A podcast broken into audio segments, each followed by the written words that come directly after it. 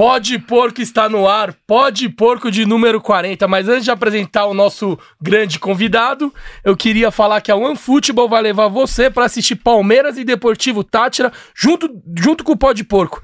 Já, já imaginou vivenciar um, um jogo do Verdão com a gente? Para concorrer ao ingresso é fácil, é só baixar o app e mirar aqui no QR Code, demorou?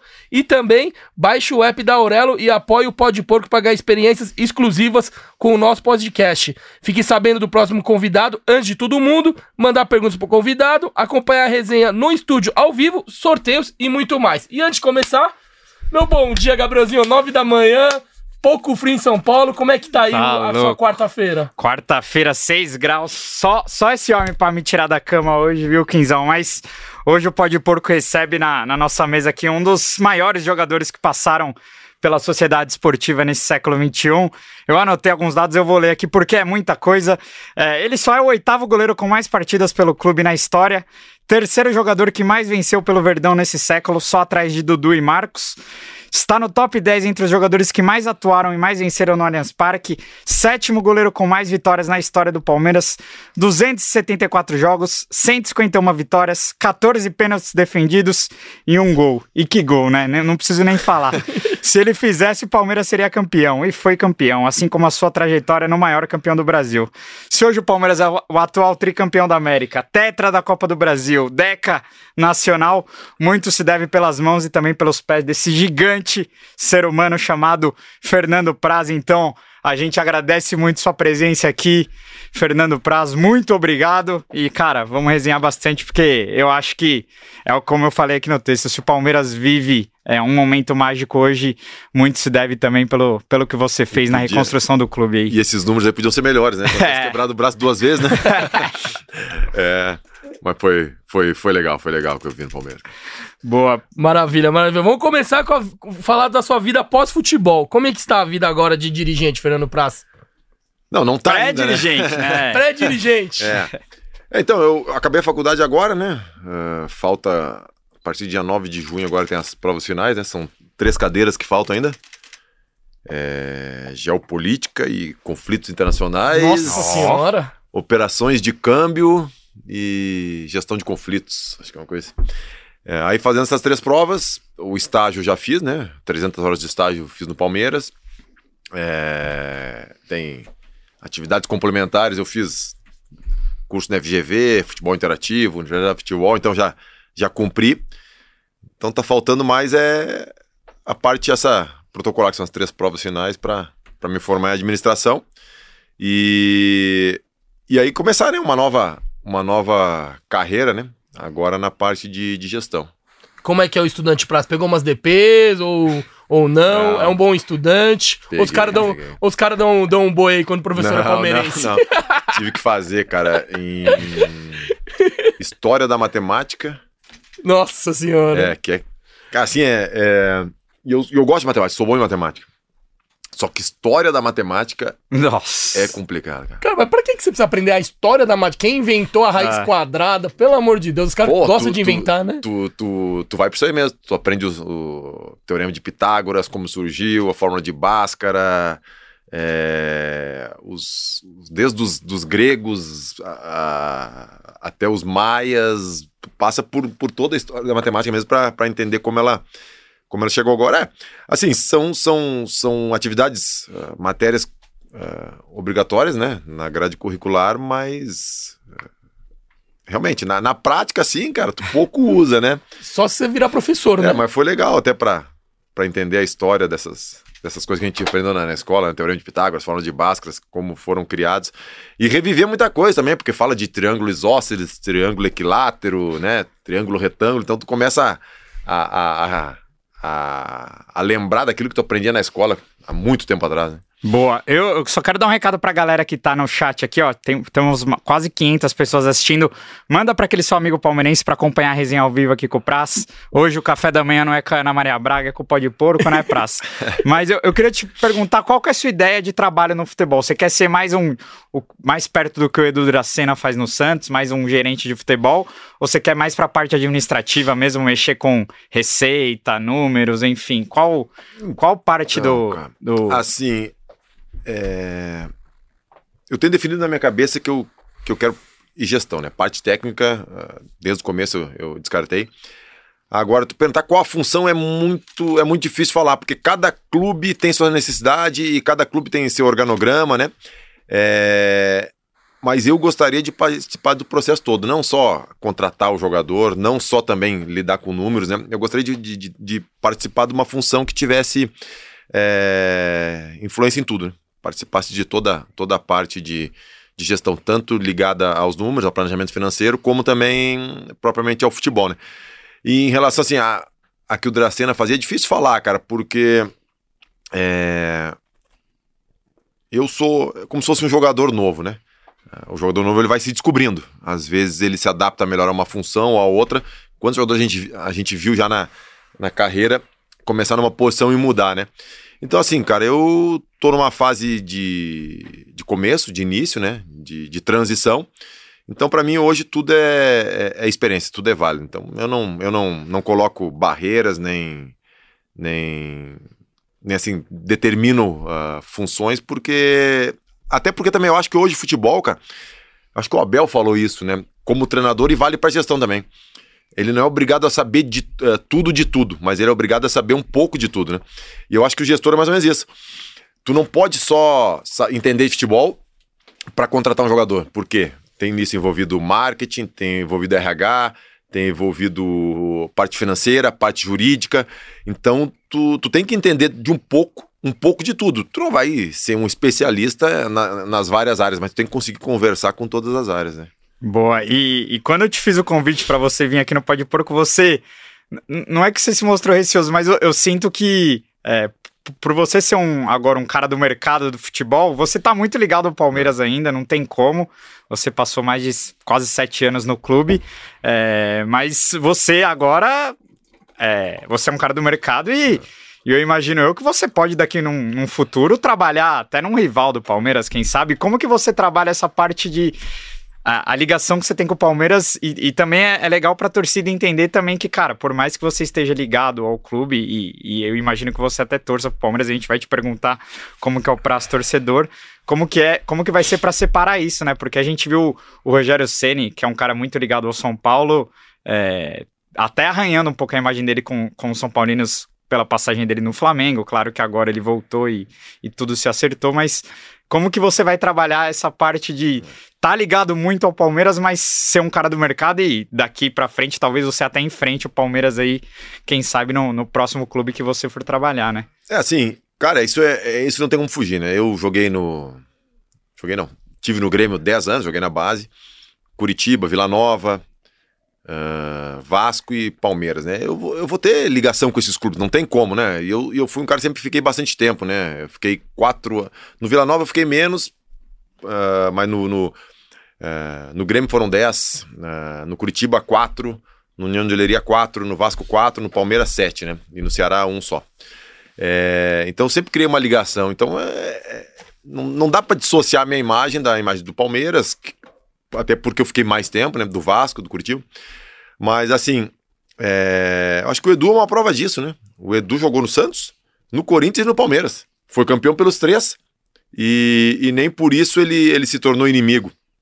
Eu acho que a postura conta muito, né? O Edu, falar do Edu porque é, é ruim a gente falar da gente. Né? O Edu foi um cara sempre correto, trabalhador, não deixou de, de, de, de jogar contra o, quando jogou contra o Corinthians ou contra o Santos, de, de defender as cores do Palmeiras.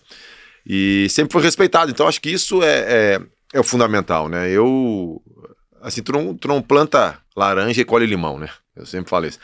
Então, é óbvio que eu tô no mercado agora, eu, eu a partir do momento que eu, que eu me tornar um profissional da gestão, eu tô sujeito a trabalhar em qualquer clube. E, e não porque eu joguei no Palmeiras sete anos ou no Vasco, se eu trabalhar num dos rivais, eu vou, eu vou fazer menos do que, do que eu deveria fazer. Não, porque no fim das contas a gente, é, a gente é profissional, a gente pode ter uma ligação, uma história com um determinado clube um pouco mais forte, mas é, quando tu vive no mundo do futebol durante 30 anos, como eu vivi, tu, tu ganha uma, uma uma condição de, de conseguir separar bem as coisas, né? De não misturar o lado uh, pessoal e, e, o profissional. Mas se chega uma proposta igual na mesa, assim, ó, do Palmeiras e do Corinthians, aí não tem como, né? não, cara, assim, É, me eu sei que tem que separar não, não, o pessoal não, me perguntam, mas... É, me perguntam muito sobre, sobre possibilidades, né? Eu sou um cara assim, e até mesmo nessa, nessa minha transição, é, eu passei por assim, uns 4, 5 clubes que eu conversei e, e, outros, e outras pessoas do meio, intermediários, falaram, ah, mas e se acontecesse, se acontecesse? Eu falei, se acontecer, eu respondo. Então, quer dizer, Sim. não, eu, porque, cara, no futebol, assim, o que tem de, de suposições, eu mesmo te falei, uh, tive contato com cinco clubes e e o Si de mais uns 15 clubes. Então, é, tu perde muita, muita energia, muito tempo nessas, uh, nessas coisas que, que tu não controla, né? Então eu prefiro, se, se chegar a proposta a mim do fulano, do ciclano, do beltrano, eu, eu sento e analiso. E, eu, e é o que eu falei para um clube que veio conversar comigo. Mais do que, do que entender o que o clube uh, quer de mim, eu tenho que entender o que eu posso agregar ao clube, né? Porque eu não vou trabalhar num lugar para trabalhar, para ter um cargo, para ter um salário, né? Eu vou trabalhar numa coisa que realmente eu acredite que acho que eu possa fazer alguma coisa e não seja só mais um ali dentro. Sim. E hoje você é comentarista, né? Da... É, fui. Fui. fui. Era comentarista. Fez um frila ali, fez né? Um é. E como é que foi a experiência? Você, tem, você foi legal? Você pensa, pô, talvez se o mercado não for muito bom para mim no mundo futebol, quem sabe hum. é, atrás das câmeras ou na frente das câmeras, o que, que você pensa em relação a trabalhar com comunicação? É, eu gostei. Porque você é um cara com uma oratória é. bem acima da média do padrão é. dos jogadores brasileiros, né? Cara, eu gostei, eu gostei. Uh, assim, sempre falar de futebol para mim é prazeroso, né? Uh, seja parte técnica ou, ou, ou, parte de gestão. Eu sempre gosto de falar de futebol. E, e ali comentar os jogos, principalmente do Palmeiras, que, era um, que é um time que eu conheço bastante, né? então para mim foi, foi mais fácil.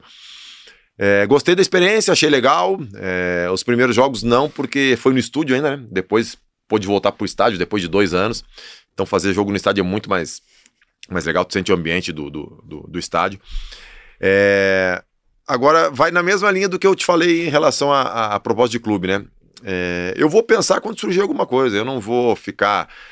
É, porque a gente, assim, eu, agora que parei, tem bastante tempo uh, livre, né? Perto do que era antes com o futebol, né?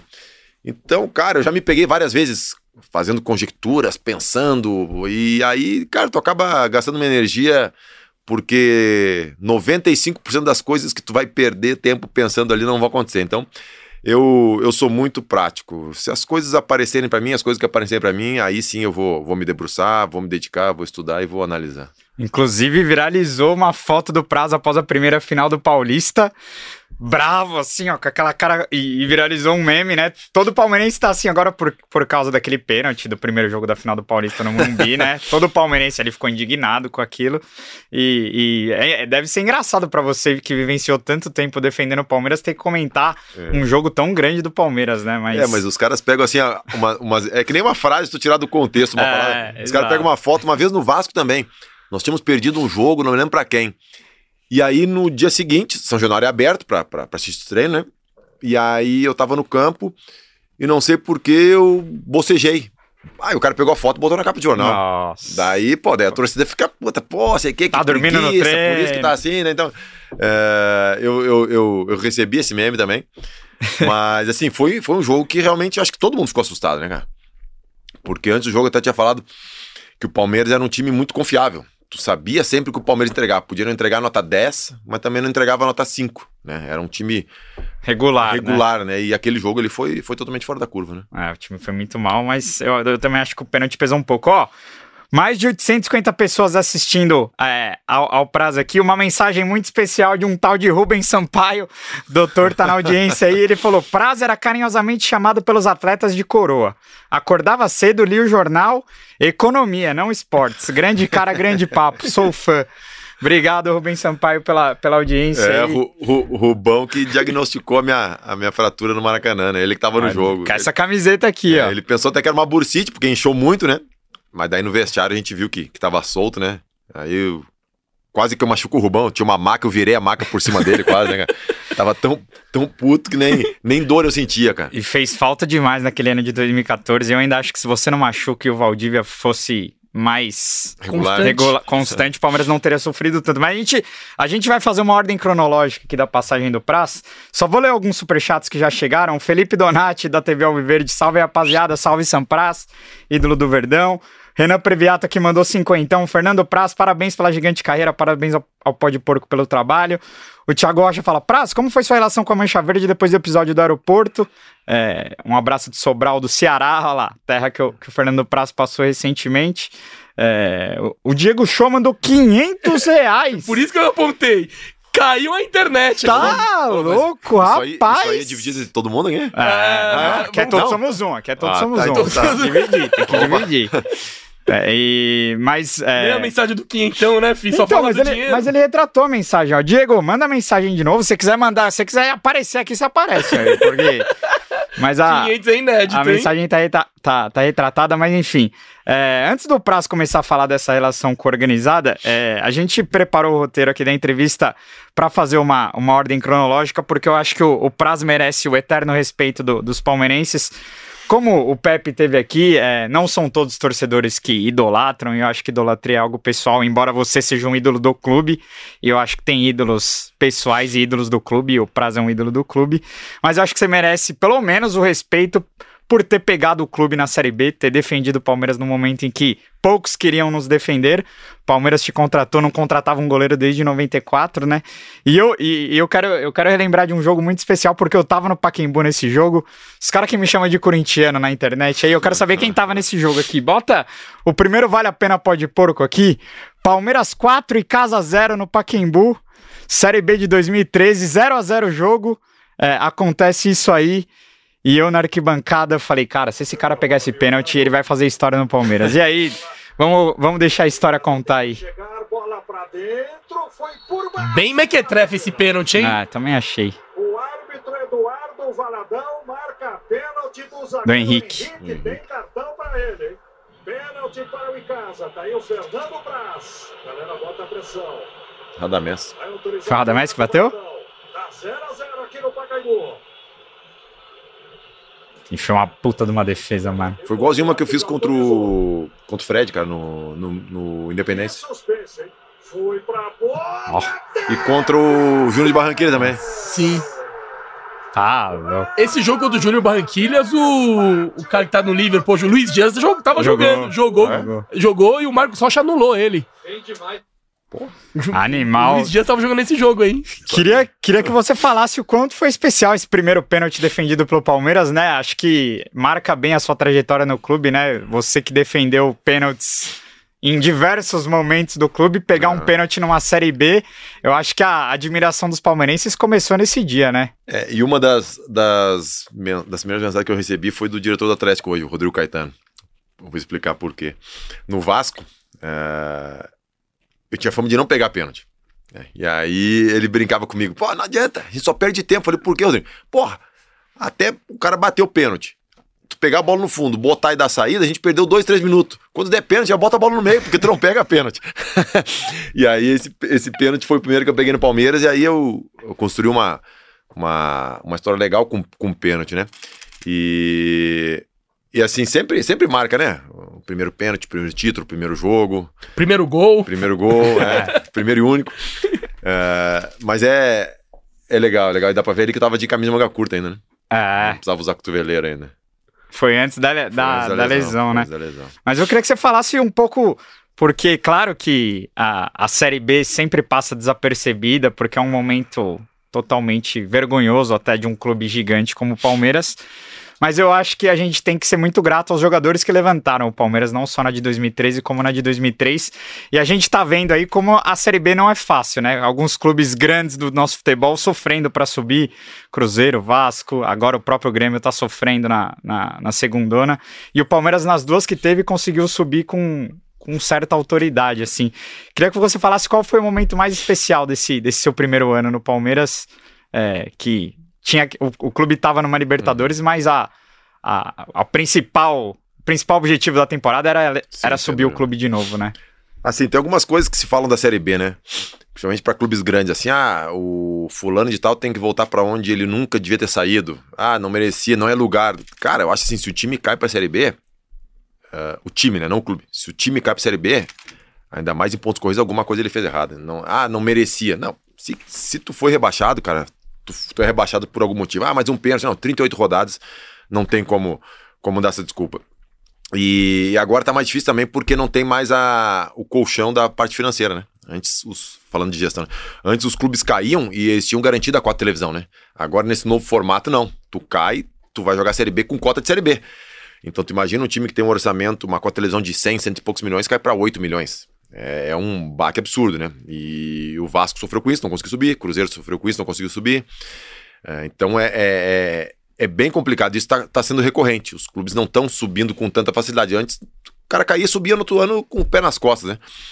E assim, cara, eu acho que quem tu falou, é, o que o Palmeiras viveu em 15, 16, 17, 18, ele começou lá atrás, sem dúvida nenhuma. Uma por causa da reconstrução que foi, é, foi feita, né? Uh, se mudou muitos processos, mudou a mentalidade dentro do clube. O Palmeiras tinha uma estrutura relativamente boa, mas hoje é uma estrutura absurda. Uh, economicamente, eu posso falar assim: quem estava lá na época, de repente o Maurício, o próprio Paulo, é, o diretor financeiro da época, ele vai poder falar. É, acho que era o Patiello. É, o Palmeiras ele tinha, estava sem estádio, né? Ele tinha 9 mil sócios e, e, o faturamento era 240 milhões. Hoje o Palmeiras tem perto de 100 mil sócios, um, um dos melhores estádios da América Latina, se não o melhor, né? Em termos de, de, de geração de receita. É, e fatura, assim, receita recorrente, tem a, prêmio por campeonato, venda de jogador, uma, receita recorrente de uns 700 milhões. Cara, de 240 para 700, uh, sem estádio para estádio, o CT do jeito que era e o que é agora, e de 9 mil sócios para 90 mil sócios. Né? Então, quer dizer, aí dá para ver que, que o Palmeiras ele cresceu de uma forma sustentável. Muita gente fala, ah, mas a Crefisa, não sei o quê, o Palmeiras. Cara, a Crefisa, o patrocínio é de quanto? Ah, fixo, 80 milhões, 100 milhões. É, você atinge todas as metas, 120. Beleza. Vamos dizer que seja um patrocínio fora da curva do futebol, né? Pelas razões que a gente sabe.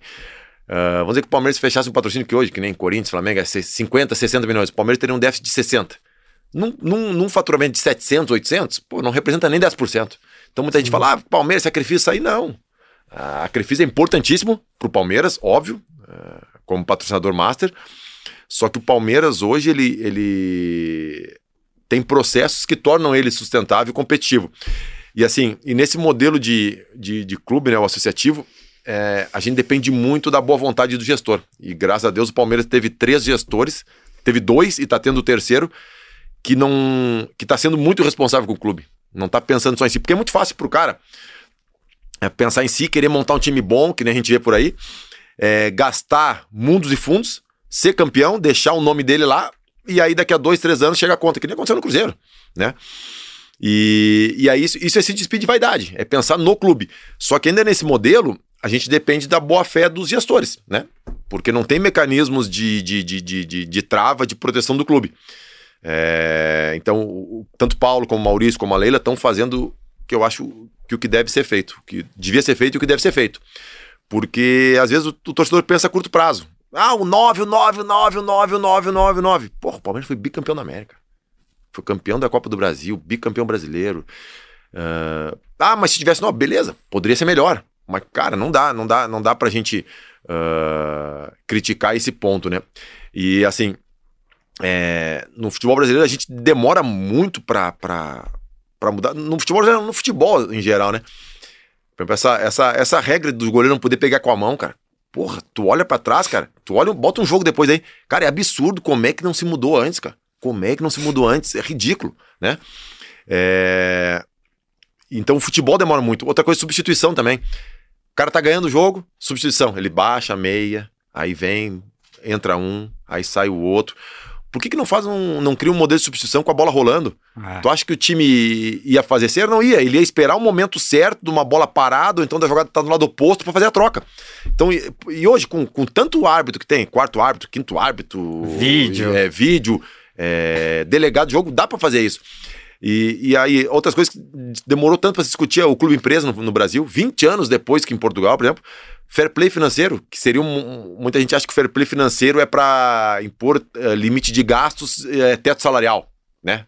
Para não gastar muito, não é. É para tu gastar de acordo com a receita. Se tu for competente para gerar um bilhão e tu poder gastar mais, beleza. Se tu não for competente, tu gerar só 100 milhões, tu vai gastar proporcional a 100 milhões. Então esse é um mecanismo que protege o clube, é, um, é, uma, é uma trava de segurança pro clube.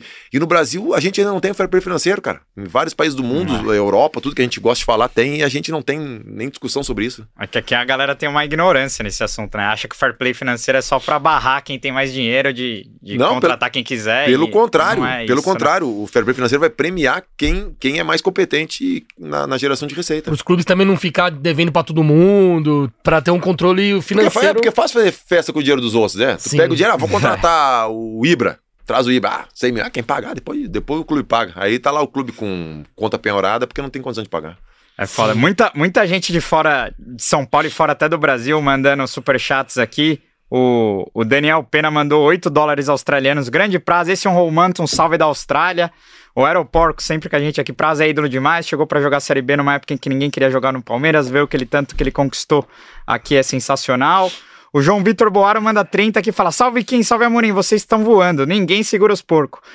Pergunta pro prazo gestor de hoje que conselho ele daria aos cartolas da Francana onde ele passou em 2000. Obrigado, Prazo. Você, fez, você me fez mais palmeirense. É, você passou pela. Francana, tá nesse livro do, do Andrei Passei, Kampf. Passei. É, Cara, passei trabalho lá. Pra mim foi, foi assim, foi bom, né? Porque eu, foi o primeiro clube que eu joguei profissionalmente mesmo, né? Mas, assim, em termos estruturais, pô, fiquei seis meses lá, fiquei quatro meses e meio sem receber. E na época eu não tinha, não tinha carro, né? Tinha um cara só no, no clube que tinha carro, a gente tinha que ir caminhando pro treino, voltar caminhando. É, muito problema financeiro e estrutural. Cara, conselho. É, pô, é, assim, é estranho porque Franca é uma cidade, é um polo calçadista, né? Sempre foi mais sorte no Pô, basquete, né? é. Eu lembro Então que. tem, tem grandes empresas lá, só que eu acho que assim. Empresa nenhuma quer botar dinheiro onde não tem credibilidade, não, não, tem- não tem trabalho sério. Primeira coisa é juntar pessoas sérias que, que não estejam no clube só por interesses ah, pessoais e montar um plano, montar um plano de negócio, cara. Montar um plano de negócio para primeiro ver se é possível fazer e depois, ah, vendo que é possível fazer, mostrar para os outros como é possível e de que maneira dá para se executar, para se tirar do, do papel plano. Daí tu consegue é, parceiros mostrando que é, um, que é um trabalho sério, que é um trabalho possível. Porque às vezes as pessoas vão procurar apoio, vão procurar parcerias, mas sem ter o mínimo, eh, sem ter a mínima estruturação do negócio em si, né? Aí quem é vai botar? Ninguém vai rasgar dinheiro, cara. Por mais dinheiro que tem, ninguém gosta de rasgar dinheiro e também de se associar a projetos que ficam eh, marcados como, como fracassados, né? Boa. Você quer ler o do, do 500? Eu Ele vou ler mandou o aí? superchat do Diego Shoa, que mandou os 500. Só agradecer por tudo que você fez pelo Palmeiras. Você representa essa construção. Obrigado, Prazo. Você é um dos meus grandes ídolos. Ó, mandou Obrigado. 500, hein? Isso Obrigado, que... Queirão. Isso. Diego, Diego Show. Opa, maravilhoso. Agora, voltando para nossa ordem cronológica aqui, em- mais precisamente em 2013, queria falar sobre aquele jogo contra o Tijuana, né? Que a gente cai na, na, na Libertadores. Você, você viu o jogo da onde? E você acha que se você tivesse lá, talvez a história seria diferente? Eu sei que é duro perguntar Não, isso, mas. diferente seria, não sei se melhor ou pior, mas seria. Sim. É. eu vi, eu vi do Pacaembu. Tava no Pacaembu nesse, nesse jogo. Tinha machucado o ombro, né? O cara do, do Ituano, acho, cara. Matar um contra-ataque. Eu saí do gol, peguei a bola e ele foi trombar comigo pra não repor rápido. Só que ele veio com a cabeça baixa e ele deu a cabeçada aqui, bem na minha, na minha Nossa. clavícula aqui, cara. Daí tive uma luxação, né? Ele abriu a cabeça também, tive a luxação. E aí fiquei fora desse, desse jogo contra o Tijuana, né? Cara, Pior que o Bruno cata muito lá no México, né? Fechou o gol no México, É. fechou o gol no México. É a vida de goleiro, né, cara? É. É, a vida de goleiro. E aí, é, goleiro é assim, cara. Tu faz 10, nove coisas boas, uma ruim, vai ficar marcada ruim, né? É, é, infelizmente é assim pra, pra, pra, pra maioria das pessoas que estão no futebol, né? Assim, quem, quem é profissional de futebol de- deve ou deveria ter uma, uma visão diferente, né? Porque a gente não pode analisar um profissional por um ou outro erro tanto para negativa como para positiva. Eu já vi é, times que eu joguei contratar um jogador por um jogo, cara. Porque o cara jogou um jogo, jogou um campeonato bem, e aí o cara tem 30 anos, ele jogou um, seis meses bem. Aí o cara vai lá e contrata, faz um contrato longo com um caminhão de dinheiro. Beleza. Aí o cara vai mal, ele fala, pô, mas como? Não sei o quê. Pô, pega os últimos quatro anos do cara, são oito semestres. Ele jogou um semestre bem e sete ruins ou sete médios. Por que, que, que te leva a crer que, que o cara, que a realidade do cara é aquele semestre? Então, quer dizer, tu tem que. O Borja encaixa nesse perfil É, eu aí. ia falar nisso. Você falando, eu só pensei no Não, Borja. cara, Desculpa perguntar não, não, não, de um ex-colega pelo, de pelo contrário, pelo contrário. Cara, as pessoas falam, falam tão ah, negativamente do Borja, cara. É... Ele meteu gol, mano. A- Então, número- foi- Os números dele são Se eu, bons. se eu não me engano, ele foi goleador de algum paulista. A- e- Libertadores também. também. E Libertadores É. também pelo Palmeiras, né? Sim. De 18. Só que eu acho que o que atrapalhou o Borja foi a construção da contratação dele. É, assim, é, falando como, como gestor, né? Quando tu vai fazer alguma coisa e publicitar essa coisa, tu tem sempre o lado positivo e negativo. Tu tem o lado positivo, que tu vai trazer muita mídia pra ti, mas junto com isso de arrasto, tu traz uma pressão muito grande também. A expectativa é muito alta, né? Então, eu acho que as pessoas venderam o Borja com uma expectativa muito grande. Que. Porque ele não é mau jogador, nem perto disso. Os números dele no Júnior de Barranquilha, onde ele foi abraçado, onde, tem, onde o pessoal tem paciência com ele, onde gostam dele. é, Em todos os anos que ele jogou lá, se não me engano, é mais de meio gol por jogo. Pô, isso é. Se juntar aqui no Brasil, não sei qual centroavante tem essa média. Até no Grêmio ele meteu uns golzinhos no É, passado, então, né? quer dizer, é, no Júnior Barranquilla a média dele é muito boa, cara. Muito boa. E, e ele tinha boas características, ele tem boas características, cara. Só que a gente tem que entender que é um ser humano e que cada ser humano reage de uma maneira. E ele era um cara assim que, que não reagia muito bem a essas, essas, essas cobranças, essa fase negativa, né? Ele se fechava, ele era um cara introvertido, mas. Cara, eu acho que a avaliação do Borges fica muito comprometida por causa dessa. Dessa Expectativa que a gente criou em cima se dele. criou em cima dele. é. Podia, podia ter te ajudado na briga, pelo menos. A- a- aí não existe qualidade, é só, é só disposição, né? Você acha que talvez se ele não viesse É. por 10 milhões de dólares, fizesse todo aquilo, mas viesse como se fosse um jogador, vai, não o, o, o salvador da pátria. Quer ver um caras- exemplo? O Veiga. É. É que o Veiga, e o Veiga ainda demorou 3, 4 anos Então, pra se adaptar. O, o, o Borja não tiveram essa paciência que tiveram com o Veiga. É, é que vai ao encontro do que você falou, é, isso né? aí. A expectativa que o Veiga veio, ah, não, um jogador que conta.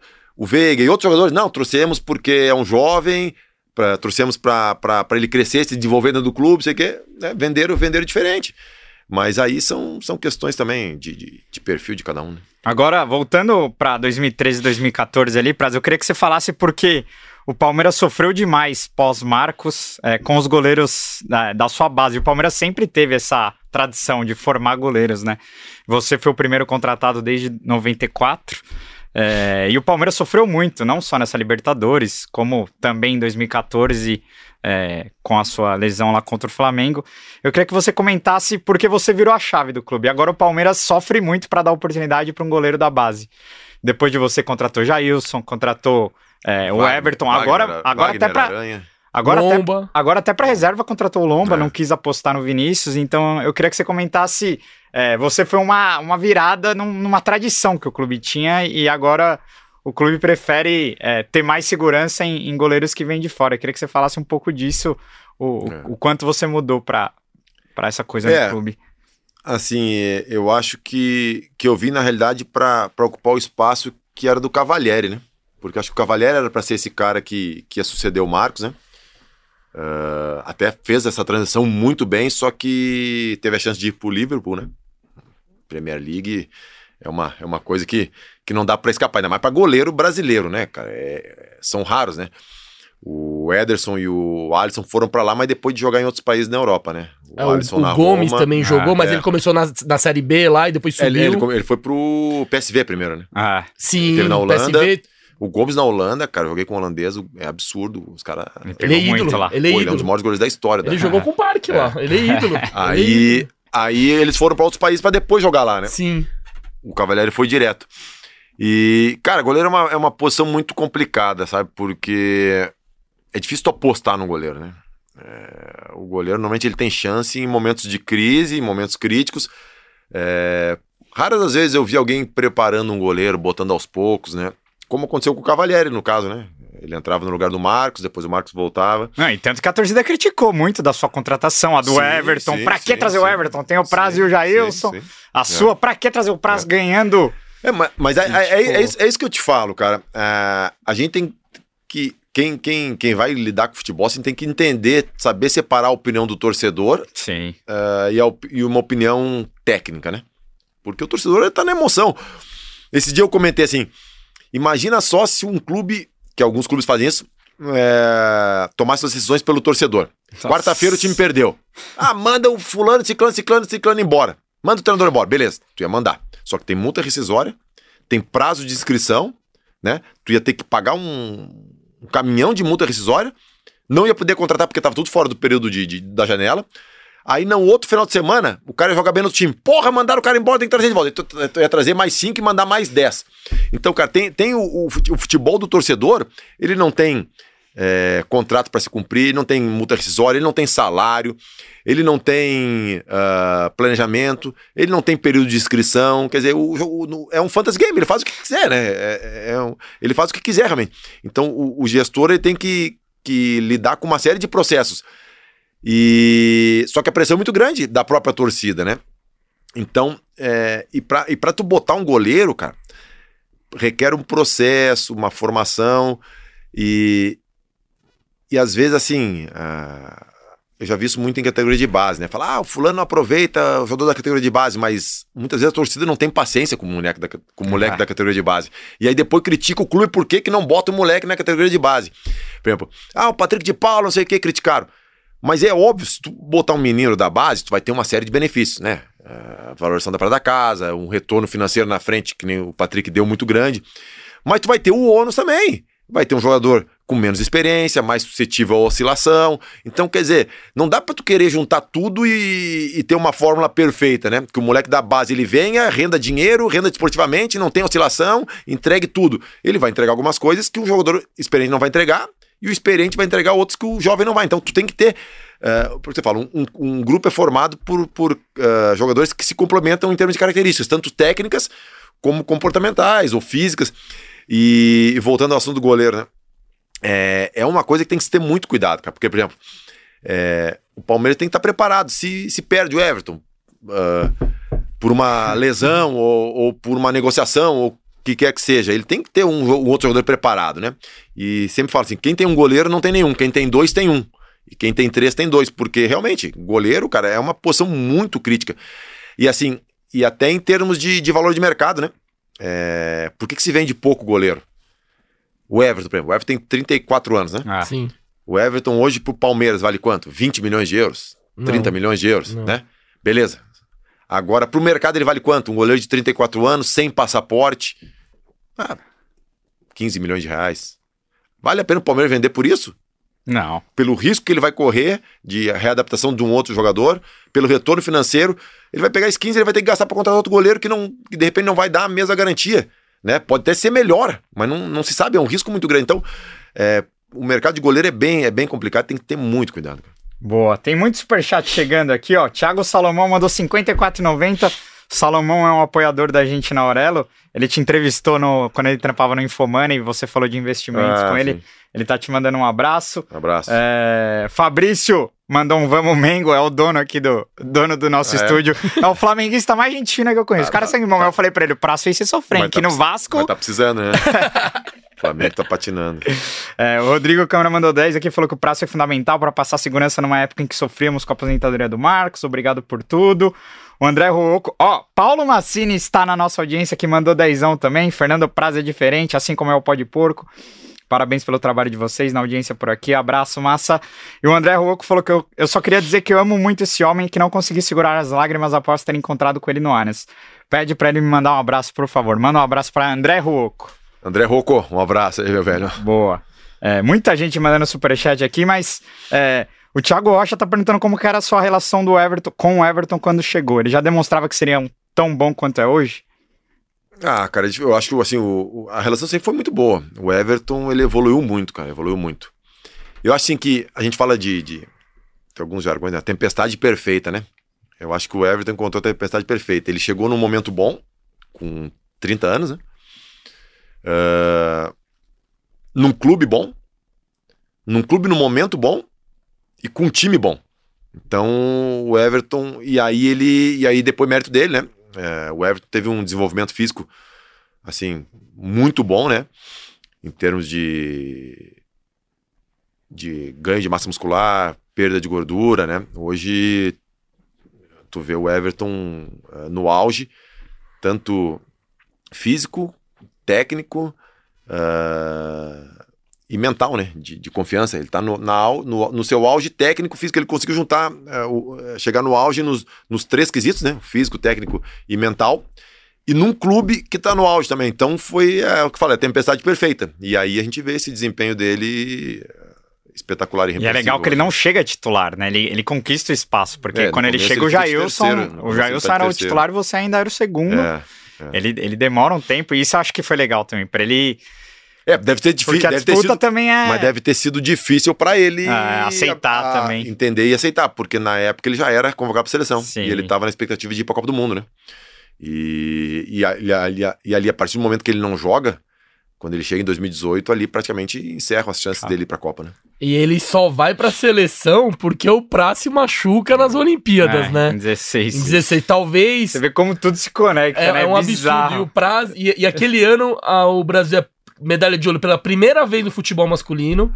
É, ele pega um pênalti ainda, né? Então podia ter sido o prazo. Olha, com, olha como as coisas é, são, né? É. é um, aí talvez o prazo podia ter ido pra Copa na Rússia, só Deus sabe, ou, né? Ou podia não ter pego nenhum pênalti, ah. ou o Brasil não ter sido campeão. É, é verdade, é verdade. Não, não, é, que, é, que, as pessoas, assim, elas sempre, elas sempre levam a discussão pro lado que, que é o mais Positivo, glorioso né? pra elas, né? Sim. Mas, cara, podia ter acontecido várias coisas, né? Ah, uh, mas, assim, para mim foi. Claro que foi uma frustração enorme, minha maior frustração profissional foi essa. Isso sem dúvida nenhuma.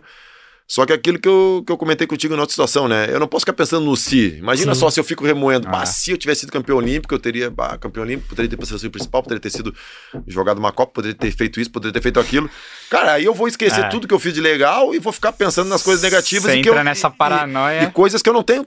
Eu não controlo nada disso, né, cara? Uhum. Então, porra, é, é perda de tempo, perda de energia, né? E você acha que o Everton tem que ser o titular da, da seleção? Ou você acha que é justo ele ser terceiro? Hoje Não, na seleção, que quem que é o. Eu acho que os dois da seleção são. Você acha que o goleiro que joga no Brasil sofre um, não preconceito, mas o nível de enfrentamento na Europa é muito mais ah, forte, claro. Sem dúvida nenhuma. O Alisson e o Ederson treinam. Ah. O, Ederson treina com o De Bruyne. É, até porque. O Alisson com o Salah. É, falam, é, falam assim. O Everton treina com o Dudu e Veiga, sim, mano. Sim. Não vai, não vai mas, mas, é isso que eu tô perguntando. Porque, não, sem dúvida nenhuma. Mas uh, o próprio Tite disse, que, disse isso, que o nível de enfrentamento na Europa, o nível eu técnico usar, é maior. Eu vou usar o exemplo do. Não do, tô desmerecendo do Gabigol o nosso e do Hulk, nível. Né? O Gabigol e o Hulk.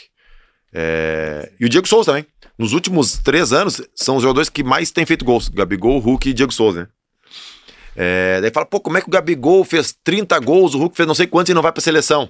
E o Richarlison e o Gabriel Jesus fizeram metade. Cara, traz o Gabriel, o Gabriel Jesus, o Richarlison, o Rafinha, o Anthony. O, o Anthony bota ele jogar aqui no Brasil. Porra, cara. Os cara, é... cara, eles vão fazer 40 Chover, né? gols, né? cara. Então, é, o nível competitivo é diferente. Então tu não pode. Não tô dizendo que os caras do Brasil não merecem ser convocados. Sim, não é sim. é isso.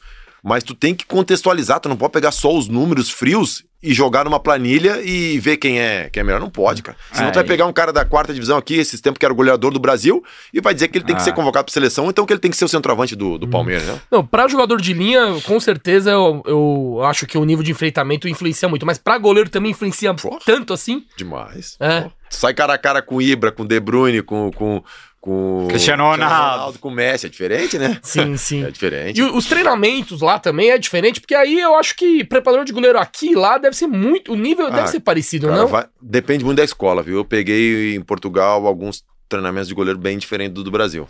Mas o diferente é melhor, na sua opinião? Ou você acha que o Brasil ainda não, o Brasil não, é não, pau não, pau? Não, o treinamento de goleiro no Brasil é muito bom. Muito bom. Tanto que é que a gente hoje é uma, é uma referência em termos de escola, né? De formação ah, eu, eu ia até te perguntar sobre o Rogerião Godoy, você não teve, você não trabalhou com ele, mas ele vem do Grêmio, né? Uma é. escola gaúcha aí, que é da onde você veio também. Eu, eu, imagino que você já conhece ele, porque ele era o, tre o treinador de goleiro do Groi também, quando o Grêmio ganhou.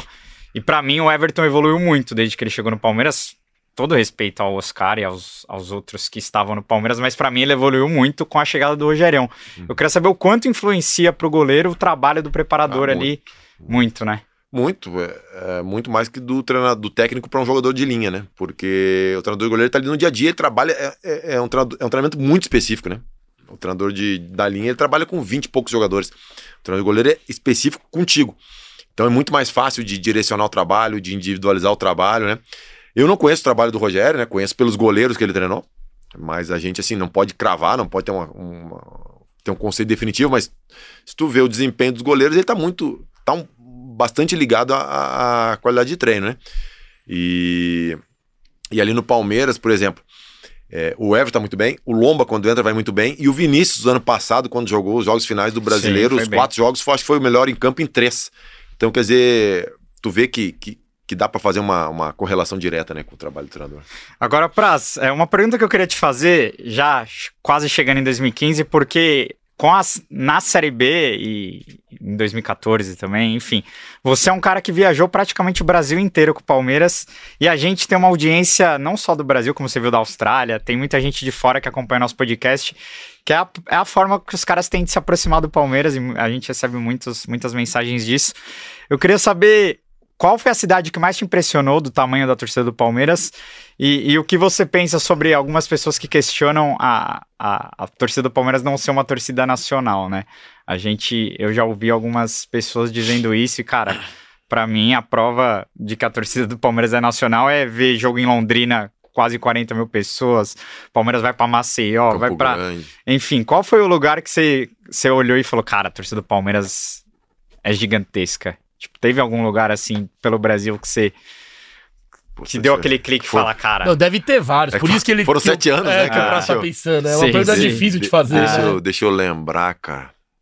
Porque eu lembro até a vitória da conquista, que foi a, a estreia da, da, da campanha do Tri da Copa do Brasil. Também É. tava lotado o estádio. Lá tem. Na Bahia tem É. muitos palmeirenses. Assim, é mais fácil, é mais fácil buscar na Série B ou na Copa do Brasil, né? Porque o brasileiro, normalmente, tu vai pra pra centros onde normalmente Sim. o Palmeiras sempre, sempre joga, né? Mas é, cara, assim, onde, nós íamos, cara, a parte do Palmeiras estava sempre cheia. Salvador, eu me lembro, Fonte Nova cheio, Serra Dourada, ah, Série B, o jogo do título, acho que foi Campo Grande, É. também cheio. Londrina nem se fala, é um, é um reduto já muito conhecido, tanto que alguns times levam jogos contra o Palmeiras pra lá justamente por causa disso. O Asa levou, né? Ah, em 2015, Em né? 2015. É... Ah, cara, é difícil falar, viu? É difícil falar. Mas em relação a, a ser torcida nacional, sem dúvida nenhuma, cara. Eu joguei no, no Palmeiras e no Vasco. São dois clubes que, que, Ah, que onde iam, ah, no Nordeste principalmente, carregavam muita gente. Em aeroporto, pra, pra, pra desembarcar, era sempre bem, bem complicado, cara. lá no Ceará, imagino que também se encontrou com muito palmeirense que, Muito que palmeirense. vive lá, né? Muito palmeirense. É, chegando muito mais superchat que você quer ler? Não, pode, pode ler aí. Prepara a próxima pergunta pro Prazo aqui, ó. Sim. O Joaquim Antu mandou pode porco demais, manda abraço Guilherme Guitz, valeu Guilherme. O Lincoln tá falando aqui, Praz Monstro, pergunta sobre a preparação dos penais em 2015, tanto técnica quanto mental, que não tinha histórico de batedor, arrepia até hoje a história desse jogo, obrigado por tanto. O Christian Neves manda, tinha 24 anos quando o Praz chegou e era contra sua contratação devido ao fato de nunca ter visto o Palmeiras contratar um goleiro. Hoje ele é um grande ídolo do clube e seremos gratos eternamente. Gustavo Gomes mandou 9 euros aqui, acho. Muito obrigado. Praz ídolo demais. Quem foi o jogador mais mala com quem jogou e mais gente boa? Parabéns e abraços. Essa é. Ai, cara, assim. é, a preparação do pênalti de 2015 começou com o Marcelo Oliveira. O Marcelo Oliveira assumiu em, ah, sei lá, se é março, abril, maio. E ele treinava pênalti toda semana. Mesmo não tendo decisão, ele treinava pênalti. E ele separava por grupo. Ah, uma semana treinava um, outra semana treinava. Só que o goleiro tava sempre lá. E eu fazia questão de treinar sempre. Eu ficava depois do treino. E aí aconteceram dois jogos: é, Curitiba e Fortaleza, que o Deola e o Edson Bastos ba- e o Vanderlei bateram. O Edson Bastos, agora não me lembro, acho que foi o Vanderlei. E depois. Botafogo e Fluminense, que o, que o Cavalieri e o Jefferson bateram. E eu falei, pô, imagina se eu preciso bater, eu nunca bati um pênalti, É, cara. você Daí a eu- treinar eu, comecei pra- a treinar pra caso a cobrança fosse até a décima primeira, né? Nunca comecei a treinar pensando em bater entre os, entre os Entre primeiros da cinco. série, né? E aí eu comecei a bater, comecei a bater bem, comecei a bater bem, até porque eu acho que eu fui o que mais treinei, porque os grupos se revezavam e eu treinava sempre. Então eu comecei a bater, aí, num, sei lá, uns três meses antes da final, o Paulo tava passando assim atrás do campo, ele ficou assistindo o treino no, no, no banco de reservas e atravessou o campo e passou atrás da, da, da meia-lua e falou bem, pô, Praz, tu tá batendo bem, tu vai decidir pra nós. Aí eu falei, porra, que loucura, né? E aí no dia da final, o nosso time, vocês vão recordar, era novo, assim, em questão de idade e em questão de formação também, né? É, os que eram experientes estavam recém chegando e os outros, Vitor Hugo, é, Natan, Renatinho. Lucas Taylor. Ah, tinha, Lucas João Pedro. Kelvin era Pedro, moleque. é. Então era, to- era muito jogador novo, né, Matheus cara? Salles. Andrei Giroto. Então era muito menino. E aí, na hora de bater, tu vê quem tá com confiança ou não, né, cara? Quando tu pergunta, ah, tu bate? O cara, se precisar, eu bato. Se precisar, óbvio que precisa, né? E aí, o- os caras falaram, ah, o prazo bate bem, o prazo bate bem. E aí o Alec falou, bota o prazo pra bater. O Alec tava fora, mas tava ali dentro do campo, né? É, E aí perguntaram pra mim, ah, tu bate? Eu falei, eu bato. Aí o Alec falou, bota o prazo de quinto. Eu falei, ah, beleza, de quinto eu, eu pego uns dois e não preciso bater, né?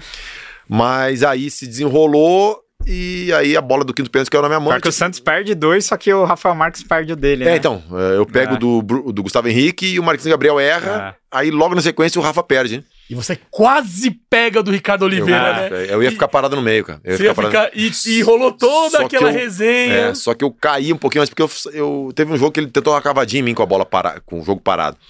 Eu até comentei com os caras, esse cara vai querer fazer graça quando tiver alguma chance contra mim. E aí deu o pênalti, eu falei, ele vai querer cavar no meio, cara. E eu falei, eu vou ficar no meio. Se eu fico, eu pego a bola Ah. com o pé, né? Uhum. Mas alguma coisa me fez eu. Eu acho que Eu- falou, eu- ah, eu- eu vou, eu vou eu- pular pra bater eu e caí, ser campeão, né? Vai ser mais É, não, mas, é, mas são, são, coisas assim, cara, que tu não controla. Aquele pênalti do Petros, né? Que eu peguei. Sim. Eu ia pro outro lado. Na hora eu resolvi trocar, cara. Quer dizer, às vezes dá certo, às vezes dá errado. Sim. Então, é, Sim. é, é, é, não, não tem como. É. Já que a gente tá falando É. do pênalti absurdo que o Praça fez, vamos colocar aqui no Vale Pena Pode Porco número 2. Ah, eu acho que você já viu um milhão de vezes, eu já vi também um milhão, mas não tem como não colocar novamente, né? É... É, eu queria saber o quanto esse, esse jogo foi importante na sua trajetória no Palmeiras, porque aí eu acho que começa uma história de idolatria, né? É. Porque eliminar o Corinthians em Itaquera com a torcida nossa ali, né? O eu tava Eu, lá. esta- eu estava presente. É, porque até, até aí a gente tinha sido campeão da Série B e Sim. passar aquele ano de 2014 difícil, né? Foi um tamo de volta, É, né? Foi, foi uma mudança de, de patamar. E o Petros não batia, né? Aí o juiz fala pra ele assim: No momento eles tomam distância. E, e quem não fica- lembra, Ah, ele, ele pe- ele segura, pega né? Elias antes também. Ah. ele fica, ele. Partiu o Petros. Partiu, bateu, pé direito na bola. Vai, é pra... E foi uma defesaça, irmão. Defesaço. É, os caras falam que pênalti, Defesaça. pênalti bem batido é, Entra, indefensa- é indefensável, né? Aí, esse aí foi bem batido, cara. Eu Sim. que vou de cadeira aí, Quinzão. É, eu não queria falar, mas eu, eu joguei uma também.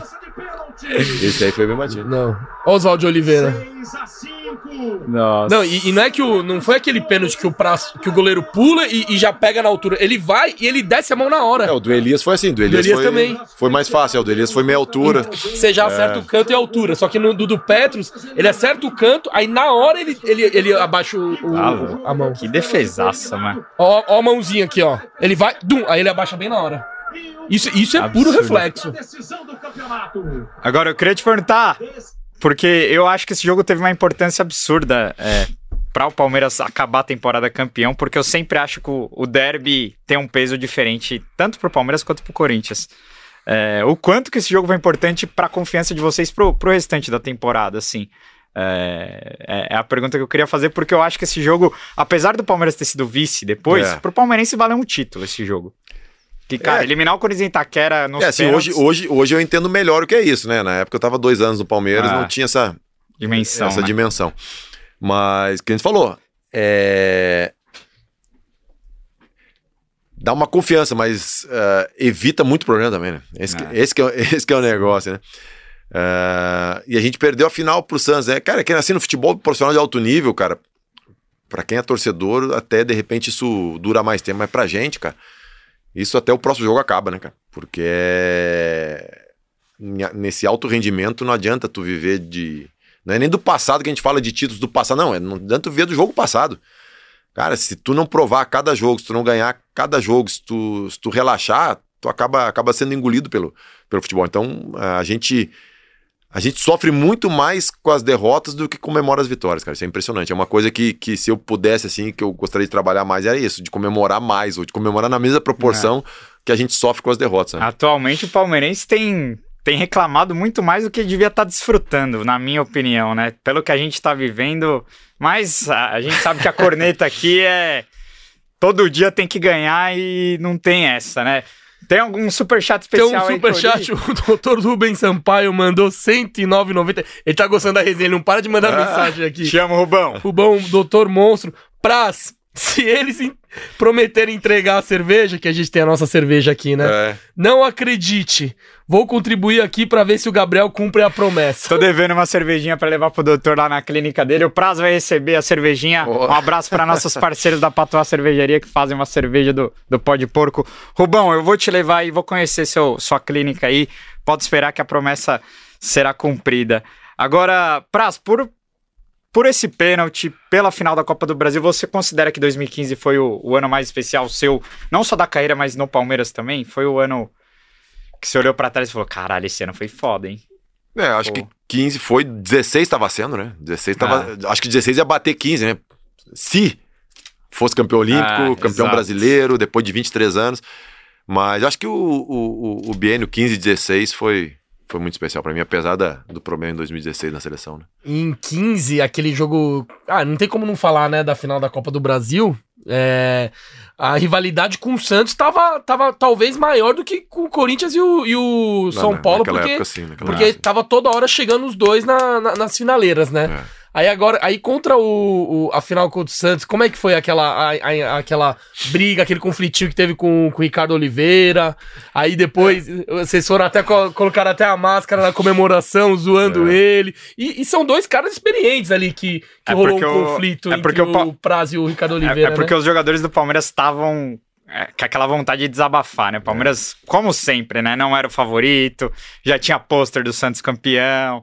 Mas é, o- não é- é o não- cenário que a gente gosta, Não né? é nem que não era o favorito. O Palmeiras foi. Assim, cara, eu respeito a opinião de todo mundo. Cada um dá sua opinião, depois se, respo- se responsabiliza por ela, mas, cara, chega um, assim, um ponto que. que às vezes as pessoas falam também, acho que por. por, por por entretenimento, né? Não estão dando a opinião verdadeira. Pra gerar like, porque né? não, pra dar não é- não é- audiência. não é possível que um cara pegue dois times como Palmeiras e Santos e diga assim: o fulano vai atropelar nos dois jogos na Vila e no, e no Allianz Parque. Cara, é- isso aí é, é, é para ganhar engajamento, pra ganhar lá, não é possível, cara. Porque, assim, um cara que, que, que racionaliza no futebol, pode dizer, ah, o Santos é favorito. E era, porque tava jogando melhor que o Palmeiras, realmente. Mas falar de- dessa maneira, assim, cara, não, não tem lógica. Ah, mas é minha opinião. Beleza. Mas no fundo, no fundo, nem ele acreditava naquele a- a- aquele ponto, né? Naquela, naquela magnitude. E, assim, muita gente fala do, prime- do segundo jogo, né? Que eu bati o pênalti, mas eu acho que o- um dos melhores jogos que eu fiz pelo Palmeiras foi o primeiro jogo da final. O primeiro Você jogo da tá final muito lá. eu, eu, eu joguei muito bem, porque o Santos. A gente teve uma chance no começo do jogo é, com o Jackson, que cabeceia na trave, uma bola parada. Depois, cara, a gente só defendeu. a Amassado, gente né? guerreou, lutou.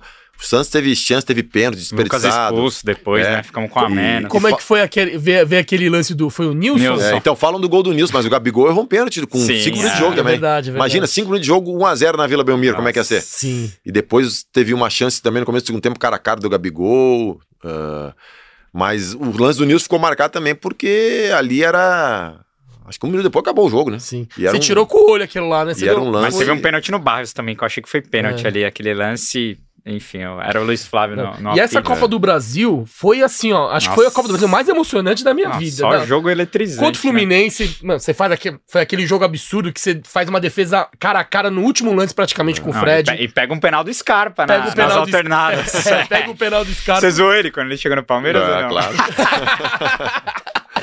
Teve jogo contra o Inter também, foi. Contra o Inter foi um jogo Ah. absurdo que parecia que tava meio ganho, aí o Anderson faz um Empata gol meio um- espírita é, ali. né? Aí no final já o, o Nossa. Andrei Giroto, que acho que meteu um gol de cabeça No Alisson. no Alisson. Olha como as coisas são, né? Então aquela Copa do Brasil foi, foi absurda, né? Ah, E foi o primeiro título no Allianz Parque. Foi o primeiro Então, jogo que, imagina o que passou pela cabeça do Praz, Nossa. né? Aquele momento, pô, o cara chega na Série B. É, e pensando que em 2014 ah, o pessoal pensou nem, até em não inaugurar o Allianz em 14, né? Por causa da. porque o Não time tava brigando pra não cair. Era, né? era no centenário, né? ah. Sim. Imagina, tu inaugura o estádio no ano de centenário e tu é rebaixado. Então, ah, 2015 realmente foi, foi, foi uma, a redenção, né? Resenhou com o Thiago Ribeiro depois do, do, Não. do último jogo, não chegou a mandar uma mensagem, Não, ninguém falou com ele. Não, até porque o gol dele também não ia mudar nada. Né? Exato. É, todo Isso mundo fala que o os caras Santos, falam sal... que o Santos salvou. É isso é. que eu falo. Os caras falam que o Santos salvou o Palmeiras. Por quê?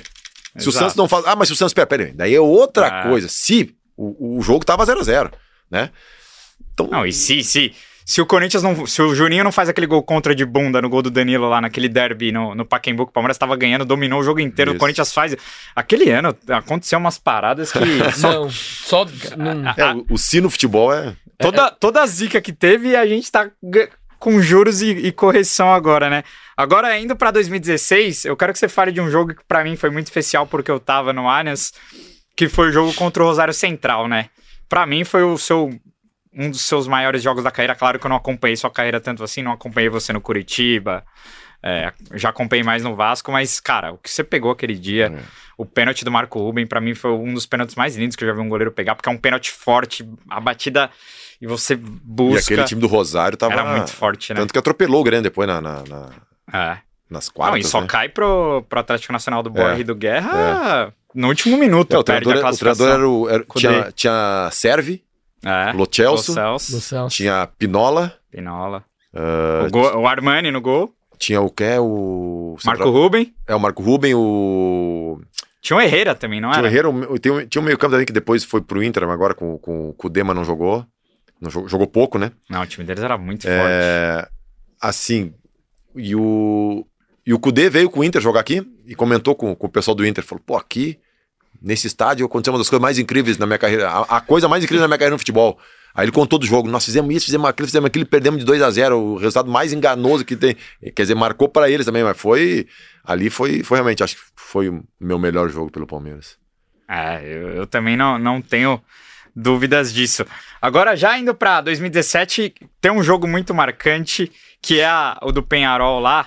É, você já falou dessa treta em, em milhares de podcasts. Eu quero perguntar por um outro prisma. Vocês ali no campo tinham noção do, do sufoco que a torcida do Palmeiras estava passando lá na, Não. na área de visitante? Não, né? Nem dava. Não tinha como. Não, você tava, tava quase tomando porrada, você está preocupado Não, com mas, os caras. mas, tomei- pós, mas no vestiário, vocês ficaram sabendo do, Não, não, que só os depois. caras queriam invadir? Só depois. Só depois. Depois no, no hotel nós ficamos sabendo. Nossa. Ali não tinha noção de nada. Foi o ambiente mais hostil que você pegou na carreira, aquele jogo? Foi. Acho que foi, foi mais hostil. Porque ali, ali, assim, muitas vezes eu passei por ameaça, por, mas ali foi. Ali foi para as vias de fato, né? E a treta começa com os caras indo pra cima de você primeiro, né? É, então, eu vou- começa assim, cara. Ele sabe, todo mundo sabia que eles queriam pegar o Felipe Melo. O Nandes, que é o capitão dele, é o- que eu- foi o cara que eu fiquei mais puto. depois. Foi o cara que eu fiquei mais puto. Cara folgado, os caras aqui são no, folgados, né? Aqui no, no, no, no jogo da vinda, da, da, da ida, acabou o jogo, a gente ganhou deles, né? Ah, no, Último fim, no lance, fim tal. também. E ele veio cumprimentar os caras. Ele pegou na mão do Ken, não sei o que, e ele ficava chamando de macaco. Macaco, macaco. E eu tirava os caras. Falei, sai, meu, eles querem confusão. Eles queriam confusão. Eles querem confusão. Ele, aí tirava os caras. E ele querendo cumprimentar só pra, só pra ofender. Aí fomos pra lá. Todo mundo sabia que ia dar confusão. Aí no último lance do jogo, é um escanteio. Aí tem um zagueiro grandão, o 3, que depois ele corta atrás do Felipe Melo, mas só faz, só faz graça. O bigode tava marcando ele. Coitadinho do bigode, cara. O bigode tava marcando ele, o bigode era o responsável pelo bloqueio. A bola tava lá, o bigode tava aqui marcando ele. Quando cruzou a bola no segundo pau, o bigode fez assim. Quando ele fez assim, ele fez assim no bigode, cara. Nossa. Ele deu na cara do bigode. Na maldade mesmo. Na maldade, a bola passou, o bigode olhando a bola e deu na cara. Aí acabou. Aí os caras foram pra cima do Filmelo, o cara pegou o Filmelo pelo pescoço, assim, o, o zagueiro. E eu saí correndo do gol, dei na mão do cara, empurrei ele e empurrei o Filmelo. E separei. E nisso o Filmelo recua, sai. E aí quando o Filmelo sai, os caras largam o Filmelo e vem tudo em mim. Nossa. Aí o Filmelo saiu, e aí o foco ficou em mim. E o Borja no pay-per-view. É, aí, e aí que acontece isso. o Felipe Melo sai, os caras mudam o foco pra mim, e aí vem. ah, toma um soco de cada lado e um chute embaixo. né? São três ou quatro ali. E, e aí depois eles voltam aí atrás do Felipe Melo. Só quando eu vejo que o Felipe Melo tá já com segurança e com policial, tá mais tranquilo. Daí eu e o Roger Guedes saímos por trás. Pra ajudar o Felipe Melo lá no escanteio de novo, mas como já tava o policiamento lá, "Ah, na polícia eles não vão, não vão bater, né? E nisso, a gente tá chegando, o Felipe Melo tá protegido, só que vem uma galera do Penharol pra cima da gente. Aí o Guedes pega a bandeirinha de escanteio, eu acho, e eu cato uma... Alguém pega um tripé também do, Eu, do eu, César cato a, eu, eu cato a escadinha, alguma coisa do fotógrafo, o cara deles vai querer tirar e ó, ameaça dar no cara. Daí eu, eu e Guedes demos uma volta assim na bandeirinha, voltamos pra cá pra se proteger junto da nossa torcida, né? Ficar de costas polambrada ali pra, pra ninguém pegar a gente por trás, né? E depois, é, teve até imagens dentro do, do vestiário, nos corredores, os Ah, o baixinho aquele. o pitcher. O vídeo. Lá, lá, lá, lá, daí o, Michel o. Michel faz assim, ele. só- Os, não, os caras foram... Eles, uruguaio... Mas, é- pelo menos, mas pelo menos tomaram uma punição exemplar, né? É, podia ser. é. Pelo amor Foi- de Deus. Pelo amor de Jogar Deus. sem né? torcida já desclassificado. Ah, pá, Ah, é não, os caras passam cara. um pano. É. Uruguaios, os caras são, fo- são mal perdedores, né, o Praça? É, não, não é só o Penharol. Uruguai, no geral, tem um pouco disso, né? É, eu falei, eu falei com, o- com o Eguren depois, né? O Eguren, é, do Nacional, e ele falou que, que ali sempre dava confusão, que na inauguração de estádio tinha dado confusão também, que ali era complicado de jogar. Mas é mais do Penharol isso, no Nacional não. Ou é. Ah, cara, não tem fluxo esse cheiro, não. Não Eu, tem, né? Também não. eu tive problema também contra o Rosário, jogando pelo Curitiba. A gente ganhou deles no Couto Pereira, e aí eles fizeram a mesma coisa. Ah, cu- cumprimentar, e aí pegaram o Miranda assim, deu a mão Miranda e cuspiu na cara Nossa, do Miranda. os caras É, não, eles são, velho. É foda. Eu, eu quero continuar falando dessa Libertadores de 2017. Tio Greg Marinho aqui, ó, mandou 54,90. Que executivo do futebol está nascendo? Vamos escutar muito do CEO Praz. Meu, não paro de assistir o Pó de Porco. Para tudo. Ele fala que o Pó de Porco é uma universidade do Palmeiras. Muita aula. É, o Enio Pacheco manda 27,90 aqui agradecer também. Meu primeiro jogo ao vivo me arrepiei com a entrada do Praz para aquecer. Palmeiras e ABC em Natal. Obrigado, monstro. Enio de João Pessoa, Paraíba. É, realmente a gente tem uma audiência muito legal em todo o Brasil. Agora, Praz, uma pergunta que eu queria te fazer de 2017 é porque você joga o primeiro jogo contra o Barcelona lá em Guayaquil, onde vai ser a final da Libertadores desse ano. E na volta, o Jailson joga é, e o jogo vai para os pênaltis. É, eu, eu, eu até questionei o Marcos uma vez que eu fui entrevistar ele. Eu queria te perguntar se, se vocês tinham essa coisa de você poder entrar só para pegar os pênaltis, porque para mim, na minha opinião, tá? Você era melhor pegador de pênaltis do que o Jailson. O Jailson pegou alguns pênaltis no Palmeiras, mas em, em decisão por pênaltis você era um, um- um- Você chamava mais. Era mais difícil pro batedor, vamos dizer assim. Eu queria te perguntar, não só nessa decisão com, com o Barcelona, mas também na final do Paulista em 2018. Muita gente questiona também por que, que você não entrou pra. Porque você era um. um- Tinha isso de. É, o- Porque a gente vê na Filipão uma Europa, né? O Filipão fez isso uma do- vez. Do, do goleiro entrar só pra pegar É, penal, o... né? o Chelsea faz isso com o Kepa e o É. Mendy, ele fez uma vez. A só que- Holanda fez Só na que Copa, agora né? ele não fez na Copa da Inglaterra com o Duílio, porque deu uma polêmica, porque o, Pô, o Kepa cara, entra e perde o pênalti, isso foi foda, né? aquela, aque- sim. É o que eu te falo, cara. Assim, tudo, tudo é adaptável, tudo tu tem que entender o momento e analisar. Tu não pode pegar uma fórmula pronta, né? Sim. Nesse jogo da, que o Chelsea perdeu o que pra bater o pênalti. Cara, o Mendy fechou o gol. Sim. Você pegou demais. Esse cara vai pros pênaltis, os caras Ah. olham pra ele e falam: Meu Deus do céu, esse Exato. cara tá pegando demais. Aí tu troca o, goleiro, cara. Porra, né? Não, não tem. não- não- ali, não, ali não tinha lógica. Mesmo que tu tivesse com um plano ah, pré, pré-concebido, tu muda ali, cara. Muda. É, é feeling, beleza. Ah, cara, assim, eu só. pra fazer isso, só se a diferença for muito grande do pro outro. cara. Só se for muito grande, porque eu não, eu não faria.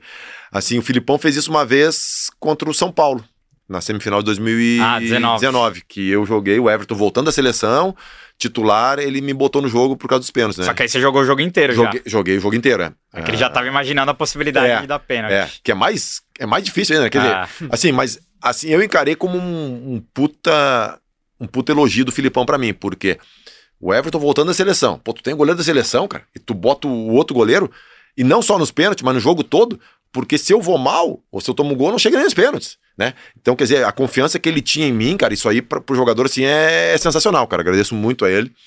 E aí eu acabo, eu também, eu, eu fui pegar o quinto pênalti do Volpe, né? É, você Eu falo, do... puta, não é possível que eu vou entrar, não vou pegar nenhum pênalti, tem que pegar pelo menos um, tem que pegar pelo menos um. Aí peguei o último do Volpe. Só que aí é o- é o Zé que perde o quinto? O, Zé é o Bruno, é, o- né? Não, o Zé, o Zé. é- Esse é- jogo foi também o Goulart, doeu? Foi o Esse Goulart e o Zé. É. Pênalti, pênalti, um impedimento de um dedão do Davidson. Ah, Sim, sim, no VAR ali, daquele jeito. Ó, continuando o superchat, Praz, o negócio tá bombando hoje, agora exatamente, mais de duas mil pessoas ao vivo, Sério, batemos né? o recorde de pó de porco, que você ganhou do, do Fred, do Desimpedido, ganhou do Geode. ganhou do Jean Odd, É o horário, é o horário, pô. é o ídolo, é o Tá horário. frio, todo mundo na cama. É, hora- aquele home office com a segunda tela É. aberta, né? Então, maravilhoso, ó.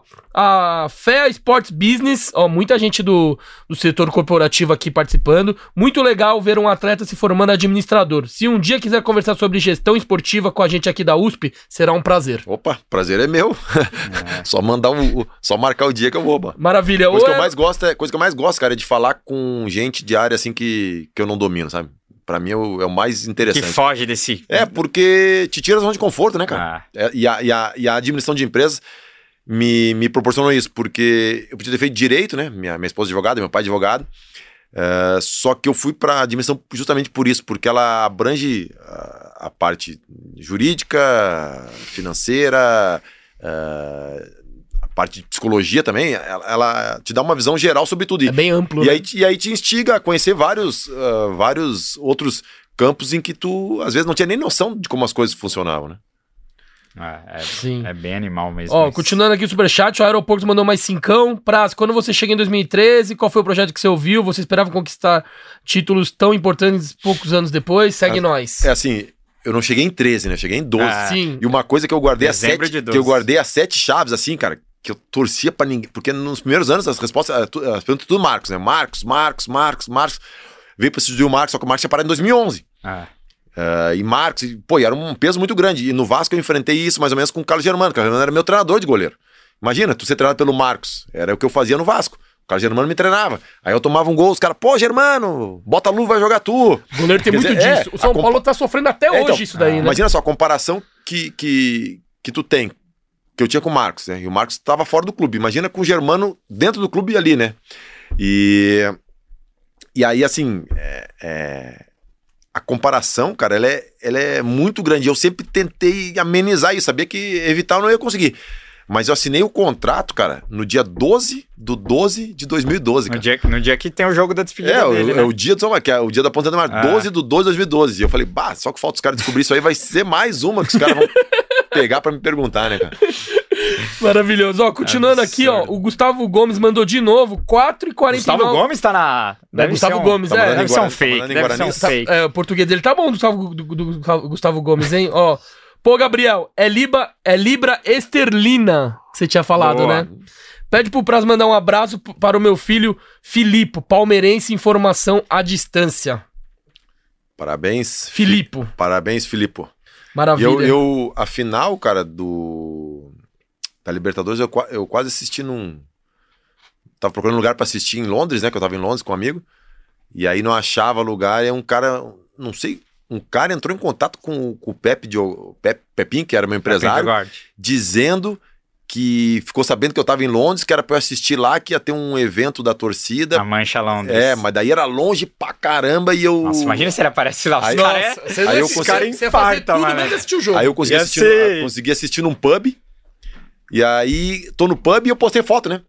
Aí o Roberto Ribas, auxiliar do Roger, me manda mensagem. Porra, eu morei aí em Londres não sei em que ano e trabalhei nesse pub. Pra tu ver como, como o mundo é pequeno, né, A cara? Libertadores de 20 ou 21? 21, Contra o 21. Flamengo. Contra o Flamengo. Ah. E que, que horas que eram, que eram lá, o, o, Ah, por causa do fuso? ser umas 9, Nove da noite? 8.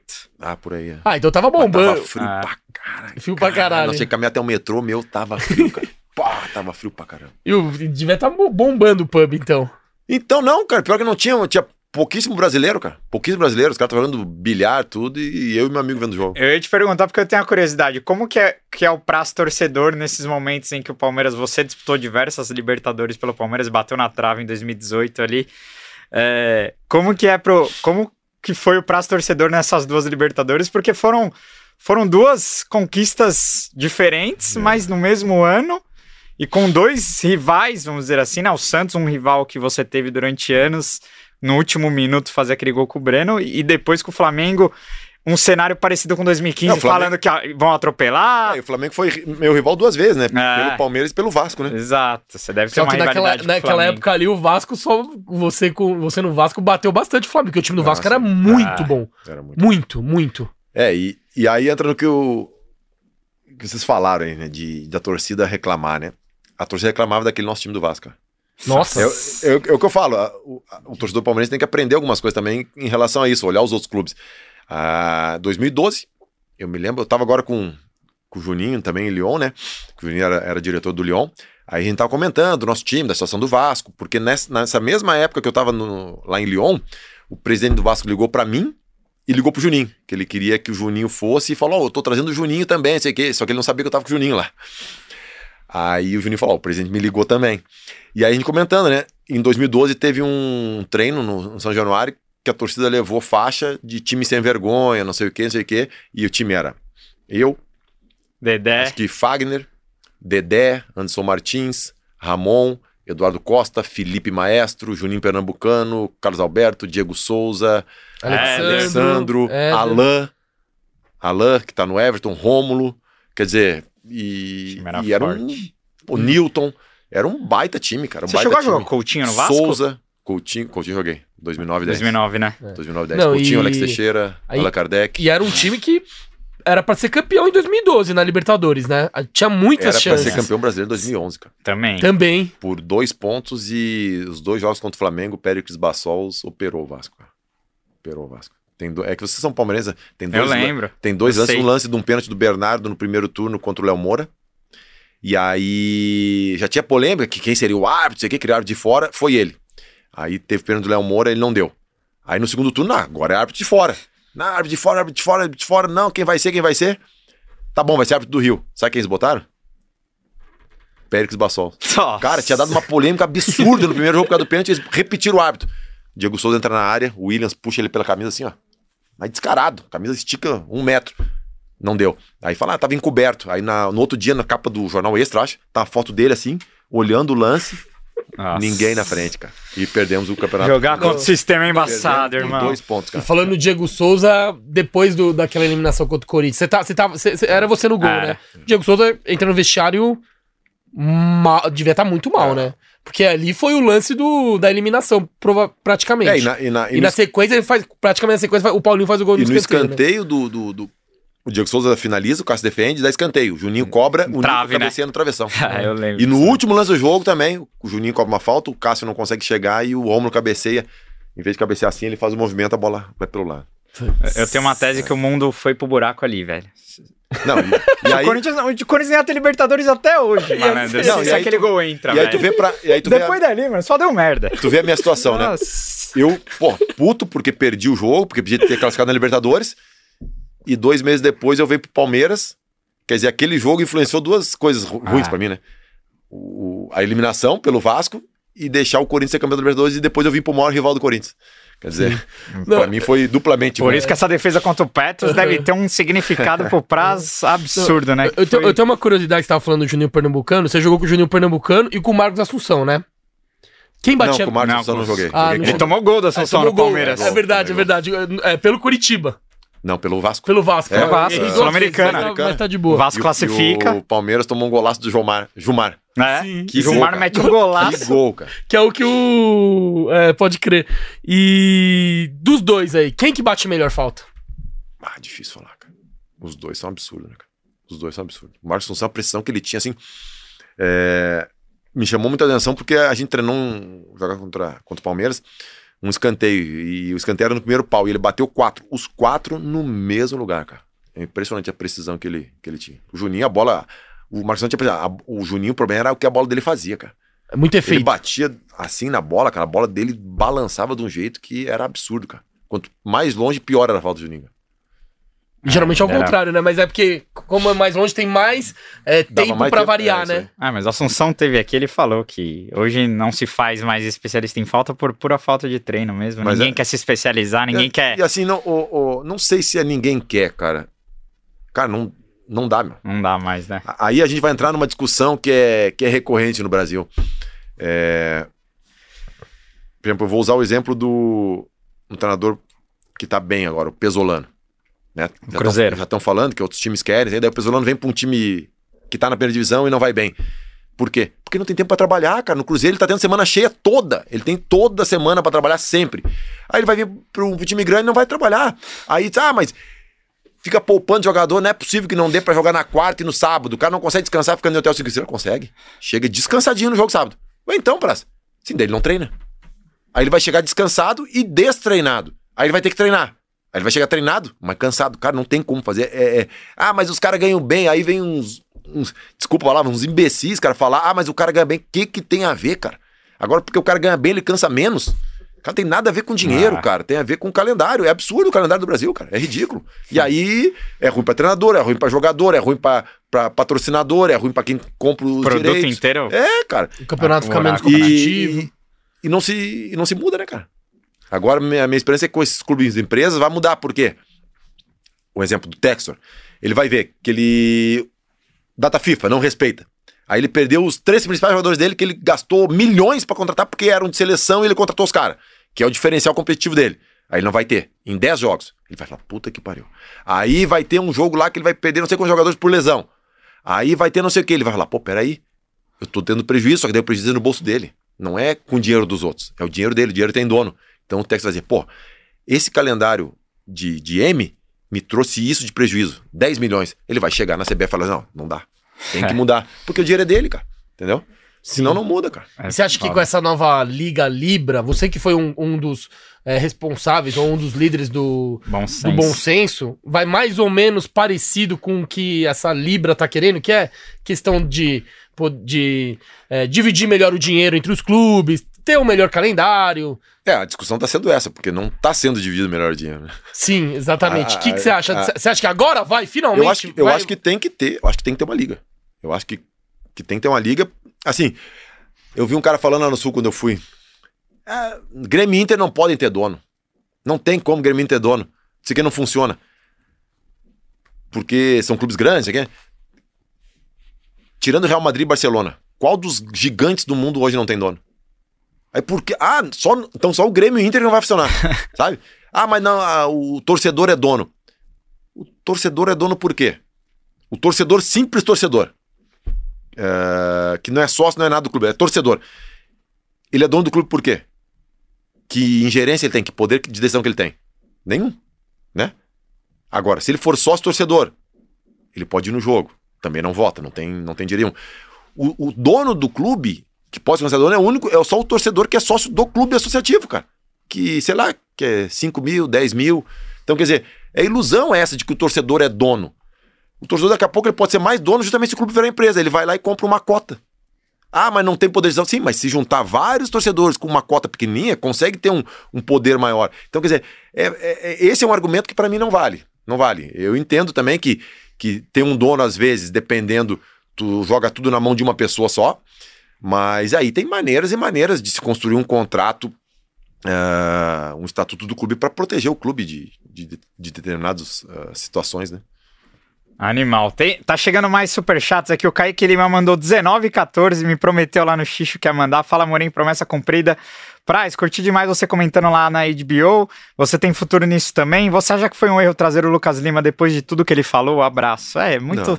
muito palmeirense pega no pé do Lucas Lima por conta do, do passado Pô, quem, dele quem não traria Santos. o Lucas Lima, quem não traria o Borja, quem não traria o Guerra na época? Cara, depois falar é uma beleza. Ah, eu não traria. Ah, agora, discutir valores, isso, Tempo aquilo, de contrato, tempo de- aí, é, aí, é, aí é outra coisa. Ah, a, gente, a gente tem no futebol várias ferramentas para se proteger ou para minimizar os danos de uma contratação que não dê certo. Não é uma contratação ruim, é que não dê certo. Aí, aí a gente pode discutir, mas ah, a questão dos jogadores no momento não tem como falar. Ó que mensagem legal aqui, ó. O Gustavo Artuz mandou. Praz, quando eu era moleque, comentei em um perfil do Insta que você tava meio velho. E você me mandou mensagem. Me arrependi ao extremo. Coisa de moleque. Sou fã.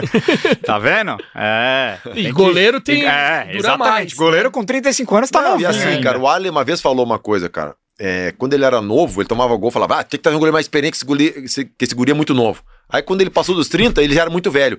Ele tomava o mesmo gol com 30, com 35, que tomava com 20. Com 20 era inexperiente, era ruim.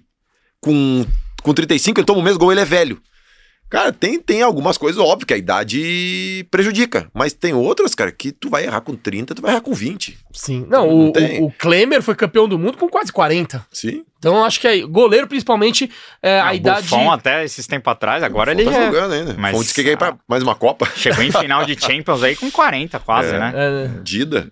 Dida Ah, tá foi, foi bastante também. O Fábio agora no Fluminense também, né? né? Ó, o Marcos Legatti mandou 5 aqui, ó. Fala, Praz. Começo do ano estive na guarda do Embaú na sua pousada. Pena não encontrar você por lá. Espero voltar outra hora que você estiver. Forte abraço, ídolo. Pra quem não sabe, o pai do É. Praz tem um restaurante lá na guarda do Embaú. Palmeirense que passar por lá tem um É, as- museuzinho, né? As, portas- camisas. as portas estão abertas, viu? Da pousada e do restaurante.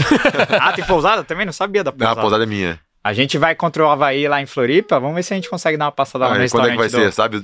26 de junho, né? Ju- Ixi, Palmeiras vai- época- Não, a gente, quando tiver, tiver Essa perto, é gente. frio. É. É frio. Ah, mas aí é. Mas o restaurante dá pra ir, né? Tem um museuzinho lá, as a pousada também medalhas. dá pra ir, por que não? tem, tem. Dá- é, é, tem, É. tem esse charme do frio do sul, né? É que é longe de Floripa, guarda, né? Dá um. que Não, uns- dá 45 quilômetros. Ah, então. Ah, não tá, é perto. Tá do lado, Dá tá do lado. O César mandou com 54,90. César Damos falou: Praz, espero que um dia o Palmeiras se redima pela forma que você saiu. Um ídolo eterno jamais poderia ter passado por uma situação daquela. Obrigado por tudo.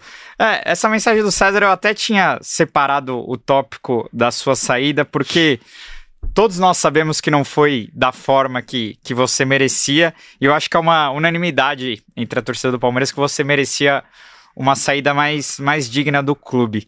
Eu queria te perguntar se você esperava um jogo de despedida, ou pelo menos ganhar uma chance de se despedir da torcida no Allianz Parque, que você não teve. Ou ainda espera um jogo de Não, despedida. não, não. Enfim. Assim, é, eu acho que isso não é segredo pra ninguém, que a saída não foi como eu imaginava, né? É... Assim. Já falei muitas vezes sobre isso, até não queria falar mais, mas assim. Ah, é, eu a gente até pede desculpa, É, porque- mas mas, sempre- é, é, o o do- torcedor assim, quer o- saber, é né? Que, é que o, muita gente fala, ah, mas sei que o prazo ficou putinho porque não ficou.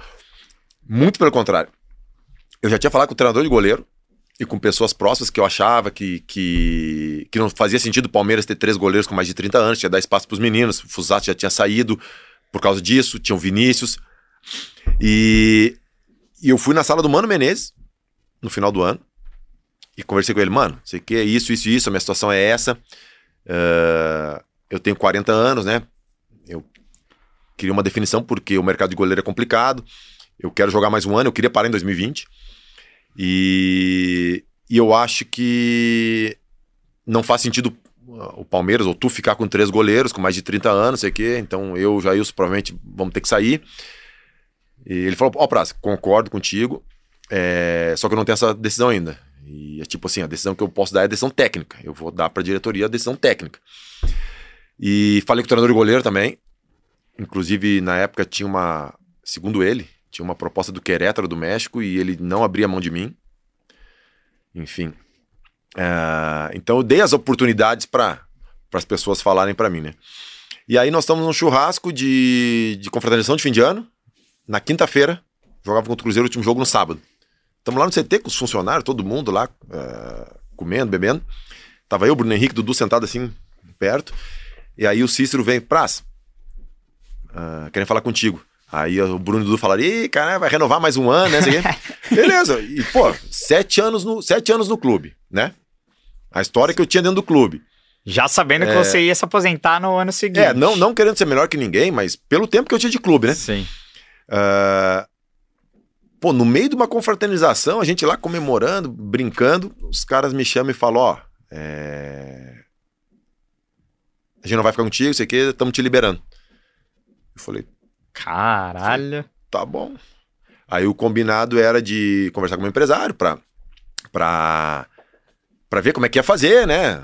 Como é que ia anunciar. Só que até aí, aí eu fui pra casa e ninguém entrou em contato. Uh, Tanto que quando eu voltei no outro dia pra pegar minhas coisas, eh, eu botei num saco assim as coisas e os. O que que tá fazendo? Pra falar, não, tô indo embora. Como assim? O bigode, como assim tá indo embora? Eu falei, não, tô indo embora, não vou ficar, sei o que, sei o que. Aí o bigode começou, me abraçou, começou a chorar. Eu falei, pô, para de frescura, caralho, vai fazer eu chorar também. e aí me despedi de todo mundo. E eu falei pro meu empresário, falei, ah, cara, se o Palmeiras não falar nada, quando eu quando eu estiver saindo do CT, eu te aviso pra tu comunicar, porque senão, né, vai vazar por outra pessoa, vão ficar sabendo, porque eu tô indo lá buscar. Aí eu liguei pro, pro Pepinho e falei, ó, Pepinho, ninguém falou nada. O Pepinho, ah, não falaram comigo também. Eu falei, ah, então pode soltar uma nota dizendo que eu tô indo embora. Tanto é que eu que anunciei, né? Aí depois, à tarde, me, me ligaram e o Maurício marcou uma, uma coletiva daí pra, pra oficializar minha saída, né? Que eu estive lá, inclusive. O que, que eles alegaram pra não renovar ou pra Não, é o que eu, é- foi o que eu falei. Tinha que ter uma reformulação, um rejuvenescimento, um Não, planejamento. mas aí renova com o Jailson. Então, mas um tinha que ficar. Ah, entendi. É. Ia ficar um De- acima dos de. três, um ia sobrar. É, o Everton era o titular. É, isso aí. É. E, e era uma leitura que eu já tinha feito. E eu falei pra ele, e eu tinha falado pra eles. Então, quer dizer, eu acho que, o, que o, o, o erro foi a condição só. Foi a condição do, de como, como, É, como se deu, como né? se- como se Porque, deu, né? porque, por exemplo, é, o jogo contra o Flamengo no Allianz Parque, eu acho que era um jogo que você poderia ter jogado, por exemplo. Porque era o último jogo do Palmeiras no Allianz Parque na temporada. Só que por quê que eu acho que não te colocaram? Primeiro que era o Flamengo campeão do Jorge Jesus, muito provavelmente o Palmeiras. Não, até o do Guarani, que o Dracena Ah, foi a despedida exato. do Dracena. Podia ter, Uma- sido a minha e a do Dracena. Uma despedida você tinha que ter. E antes cara. daquele jogo do Guarani, eu conversei com o diretor do Palmeiras dentro sobre a minha situação. Falei, e aí, Falei, ah, não sabemos ainda o que vamos fazer, não sei o que. Entendeu? Ficou enrolando, enrolando e no final não rolou nada. É, não, daí na véspera do jogo do Cruzeiro, tanto que na sexta eu nem treinei, os caras foram viajar e fizeram o último jogo. Mas se te convidarem, ó, vamos fazer a despedida aí. Não, mas não, você aceitaria ou. Você jogaria um jogo no. Nem, nem que outras pessoas organizassem, al- alguém organizasse um jogo de despedida do Cara, Praça pra torcida do Palmeiras. Ah, eu não tenho. Sei lá, amigos do Praça contra Palmeiras de. do pó de porco. Eu não tenho, não, eu não tenho essa essa essa coisa de, de, de fazer um jogo de despedida, ah, pra ter um momento de despedida assim. Cara, assim, na minha cabeça o que eu construí assim e as memórias que eu tenho pra mim são são, É o que são, fica, são né? suficientes, é. E o carinho que todo dia, todo jogo que eu vou, agora na pandemia eu tava indo de boné e máscara, né? Ficava no com meu filho no meio da, da, da, da torcida lá. Ah, é? O pessoal nem notava. Você ficou, você ficou em que setor lá? Na central? Ah, fiquei no Gol Sul, já Gol Sul? na, Na na- final da Copinha ele tava lá. Eu fui, Tava, eu fui com tava. a sua camisa, você É, tava na final Tava da na Copinha, final você Gol, tava. na- Gol Sul? no Gol Sul, na, na, na Central Cara, imagina o prazo do Gol Sul, mano. Você É. tem que ir de máscara, Nossa, é, tá chapéu, que você, você não anda. É, lá. agora, agora não, não dá pra, pra- pra- não Imagina. mais máscara quase, né? Sim. Nossa, Nossa. absurdo. Agora, você sai do clube é, em 2020, você encontra o Palmeiras pelo Ceará, e pra mim, aquele jogo, cara, deu pra sentir que o Abel era diferente, né? Palmeiras recheado de desfalques por Hum. data FIFA, e, e ele coloca o Scarpa na- de lateral esquerdo, o Palmeiras faz um jogaço contra o Ceará, você toma um golaço do Verón, enfim, um- o gol do Veiga ali. Eu quero saber, você que enfrentou o Palmeiras de Abel Ferreira no início do trabalho ali, ali você sentiu que o, que o português era diferente? É, ou, ou você acha que ainda não dava pra. Não, assim, assim, pra gente que tá de fora, que não acompanha dia a dia, é difícil, cara. Porque eu te falo assim, eu já vi, já joguei contra grandes times, e aí ia conversar com os caras, falava, ah, o treinador. Ah, cara, o cara não faz nada. Nosso time encaixou de um jeito, sabe? Então, é. É difícil em, em poucos jogos tu perceber se é realmente treinador, se é encaixe, se é, se é uma coisa mais aleatória. Mas com o passar do tempo, tu começa a notar padrões de, de, de atuação, né? É, variações de, de forma de jogar. E aí, variação de jogadores e a, e, a, e a ideia continua a mesma, então aí tu começa a ver que tem realmente o, o dedo do treinador. né? E você tem, você tem vontade, você te- teria vontade de ter sido treinado por ele? Cara, assim, eu, eu não vou pra parte técnica, né? Tá. Claro que eu, como gestor, eu tenho, eu tenho que entender o jogo também. Mas, assim, se eu pudesse, cara, seria pra mim, assim, sensacional, muito mais proveitoso ficar um mês dentro, sendo uma mosquinha dentro do vestiário do Abel. Fazer um estágio, né? ele- Pra ver gestão. Ah, Gestão. legal. Pra mim, o que, o, que, o que me fascina, assim, no trabalho dele, porque é mais da minha área, é gestão. Porque eu converso com os jogadores, assim, que trabalharam com ele e todo mundo fala, fala muito bem. Então, e assim, a gestão é mais difícil do que a parte técnica. A parte Sim. tática a gente observa no, no jogo, no campo, né? Sim. Agora, a gestão, cara, como se lida no dia a dia Ah. com o grupo, isso pra mim é... seria assim, a coisa mais ah, legal que eu, que eu teria curiosidade de conhecer no trabalho da Bel. Agora, é, uma pergunta que eu, que eu queria te fazer muito é porque você toma três gols do Veiga nesse, nessa ida e volta no- contra o Palmeiras da Copa do Brasil. O Veiga, que foi o melhor jogador dessa Copa do Brasil no Tetra do Palmeiras. E você também toma um gol de pênalti do Veiga. Você, deve, você devia treinar com ele também. Brinquei muito com ele antes. Falei, Então. Veiga, vocês vão jogar contra, hein? Não sei o que, como é que vai bater. Aí ele falava, não, vou bater assim, pode ir lá. Você acha é, ele um dos melhores batedores que você já viu de pênalti? Assim, porque ele tem um aproveitamento absurdo. né? É, Cem- Não é absurdo, é perfeito. É, é São 100%. 100%. Ele perdeu um no Atlético, Atlético Paranaense, Paranaense. acho que um no Curitiba no começo da carreira. É, enfim, como que foi aquele enfrentar o Veiga ali É, na, eu treinei na muito marca pênalti do com o Veiga, penal? né? Treinei muito pênalti com ele. É, cara, é difícil, porque, ah, mas tu conhece o Veiga, Ah, mas ele me conhece também. E ele sabe que eu conheço ele. Aí Aí ficou um vamos dizer, jogo de. O Veiga bate cruzado. Fica mais um jogo mental que... psicológico ali do O, que. Ve- o Veiga bate cruzado pênalti. Tá, eu sei que ele bate cruzado, mas ele sabe que eu sei que ele sabe. Pô, é, é um jogo, é um jogo psicológico, tu tem que tentar fazer a leitura de tentar imaginar o que o cara tá pensando, né? Então é, é, é bem. E, e o que eu É acho bem mais complicado. bizarro é que ele, ele já fez gols em, em grandes pegadores de pênaltis, né? No Cássio ele já fez mais de dois. Diego Alves ele já fez mais ele de fez dois. gol no Mendy que Sim, talvez final de é Mundial. então, considerado o assim, cara, o nível de enfrentamento dele já, velho, foi lá no teto e ele não pipocou. Ele é É, impipocável, mas, mas tipo velho. assim, mas o, o pênalti, cara, eu sempre falei isso. É, todo jogador profissional sabe bater bem na bola. Ah, o cara bate mal. Não. O jogador profissional bate bem na bola. Pênalti é parte mental, cara. É mental, é muito mental. Eu mesmo. Cara, se fosse me botar como batedor, eu não era o décimo ba- batedor naquela lista do Palmeiras, mas mentalmente eu tava mais preparado que alguns. Então, e o Veiga, ele tem as duas coisas. Ele tem uma parte técnica muito apurada e ele conseguiu trabalhar a parte mental, cara. Então, ele vai errar uma hora, vai. Vai. Mas, assim, ele tá. É outro que tá, que tá muito maduro, né? Você acha que ele devia ter sido convocado pelo Tite já ou. Ah, pelo menos uma. Pelo menos. Assim, não tô dizendo que ele tem que ir pra Copa. É que nem eles assim. A gente fala que o Hulk tem que ir, que o Veiga tem que ir, que o fulano tem que ir. Mas e aí? São 23? Tá bom. Quem o Dudu, tira, o Veiga e o Hulk tem que ir. Tá bom, então tira três aí. A concorrência é dura. Aí tu vai né? tirar três, vai dizer, os caras vão dizer, pô, mas esse, daí, na próxima convocação, vai dizer, pô, mas esse cara tem que ir, os que ficaram de fora tem que ir. Não tem como convocar todo mundo, cara. Agora, eu acho que uma chance ele mereceria ter pra, até pra, pra poder ser avaliado. né? É, eu acho que no caso do Dudu é mais difícil porque a concorrência é muito forte. Ah. Tem o Vinícius Eu, Júnior. eu acho que o Dudu, assim, o Dudu é o que o Veiga tá passando, só que o Dudu foi dois, três anos Ah, atrás. exato. exatamente. O Veiga tá no auge dois- agora. o De Dudu já 2015 passou um pra cá, o Dudu poderia ter tido uma Só chance. que o Veiga hoje ele briga com, vai, hoje o titular é o Paquetá, beleza, tá jogando bem no. Leão, tem o Coutinho também e o Everton Ribeiro. É que também não tá indo. Mas, É, o que não tá indo parou, mais, é. mas até então era o Everton Ribeiro, então acho que o Veiga É. podia ter, pelo menos, sido com mais, concordo. mas é Mas duro, também não- mas- porque é, a Mas concorrência também, é não grande, acho, né? mas também não acho absurdo não ir, cara. Sim. N- Não, não, não, eh, acho absurdo não ir um- uma vez, pelo menos. Mas não acho, ah, não acho absurdo ele não ser convocado pra Copa, assim. É e já que a gente tava falando do Dudu, qual, como é, qual que é a sua relação com, com o Dudu? O que, que ele, repre- ele representa pro Palmeiras? Porque ele, talvez ele seja o símbolo daquela virada do Palmeiras. Porque em 15 ele chega, teve aquela história do chapéu Dudu, porque ele ia ser anunciado É. pelo Corinthians, aí acho que é ele chega no você, ele e o Palmeiras. Zé, né? É, É. a trinca ali que eu acho que É. representa a virada do É, Palmeiras. que... é, é que eu, eu fui no, no, no começo, Sim. o Zé e o Dudu chegaram no meio, e o Dudu continua e o Zé saiu. Então eu fui o começo, o Zé o meio e o Dudu É. continuou, né? Tá se prolongando. Cara, o Dudu eh, cresceu muito, né? Amadureceu muito do, do jogador que era, assim, ele amadureceu muito em termos de rendimento, né? Hoje ele é muito mais jogador do que era quando veio do Grêmio, né? Mas muito mais. O Dudu cresceu em todos os aspectos. E em termos de, de personalidade, comportamento, liderança também, evoluiu muito. né? Aquele episódio lá que ele. Ele não agrediu o juiz, que ele tomou a suspensão, Ah. é, amadureceu muito. Você sentiu que a partir daí meio que virou a chavinha, porque ele tinha uma imagem de ser aquele jogador chorão, Rebelde. rebelde. Então, eu, eu acho que, que a virada de chave do Dudu é, foi uma jogada assim, de mestre do Cuca. Eu machuco e ele precisava de um capitão. E ele bota o Dudu de capitão. E ali o Dudu deve ter pensado: puta, peraí, eu preciso me controlar mais, eu preciso participar mais, eu preciso me envolver mais e preciso ser um bom exemplo pros outros, né, por ser capitão. Isso, na verdade, assim, é uma coisa que é uma mística que se cria, mas não é necessariamente assim, né? Mas ele, ele amadureceu muito depois que o, que o Cuca deu a faixa pra O, o. Cuca tem muito disso de, de Faz- dar moral pro cara. É tipo é o? Alione, quando ele, ele é expulso, vocês lembram? Aí no jogo seguinte, ele começa a ser titular. Aí ele tem uma Ah, 4, mas um acho que 4 todo 5 técnico tem isso e entra na parte da gestão também. É, eu né, conversei de- com o Fusato esses dias, né?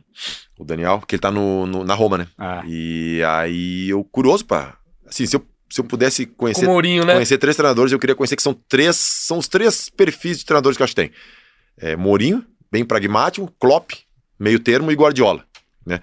E, e ele falou que o Mourinho usa muito o jogo mental, né? E o Cuca também, cara. E aí eu perguntei, tá, mas no Brasil aqui, qual treinador que tu podia comparar? Sei que isso de em termos de estratégia, em termos de, de jogo mental, de trabalhar com os bastidores, do, do, do trabalho no dia a dia, é, dos métodos que usa, das coisas que ele foca mais.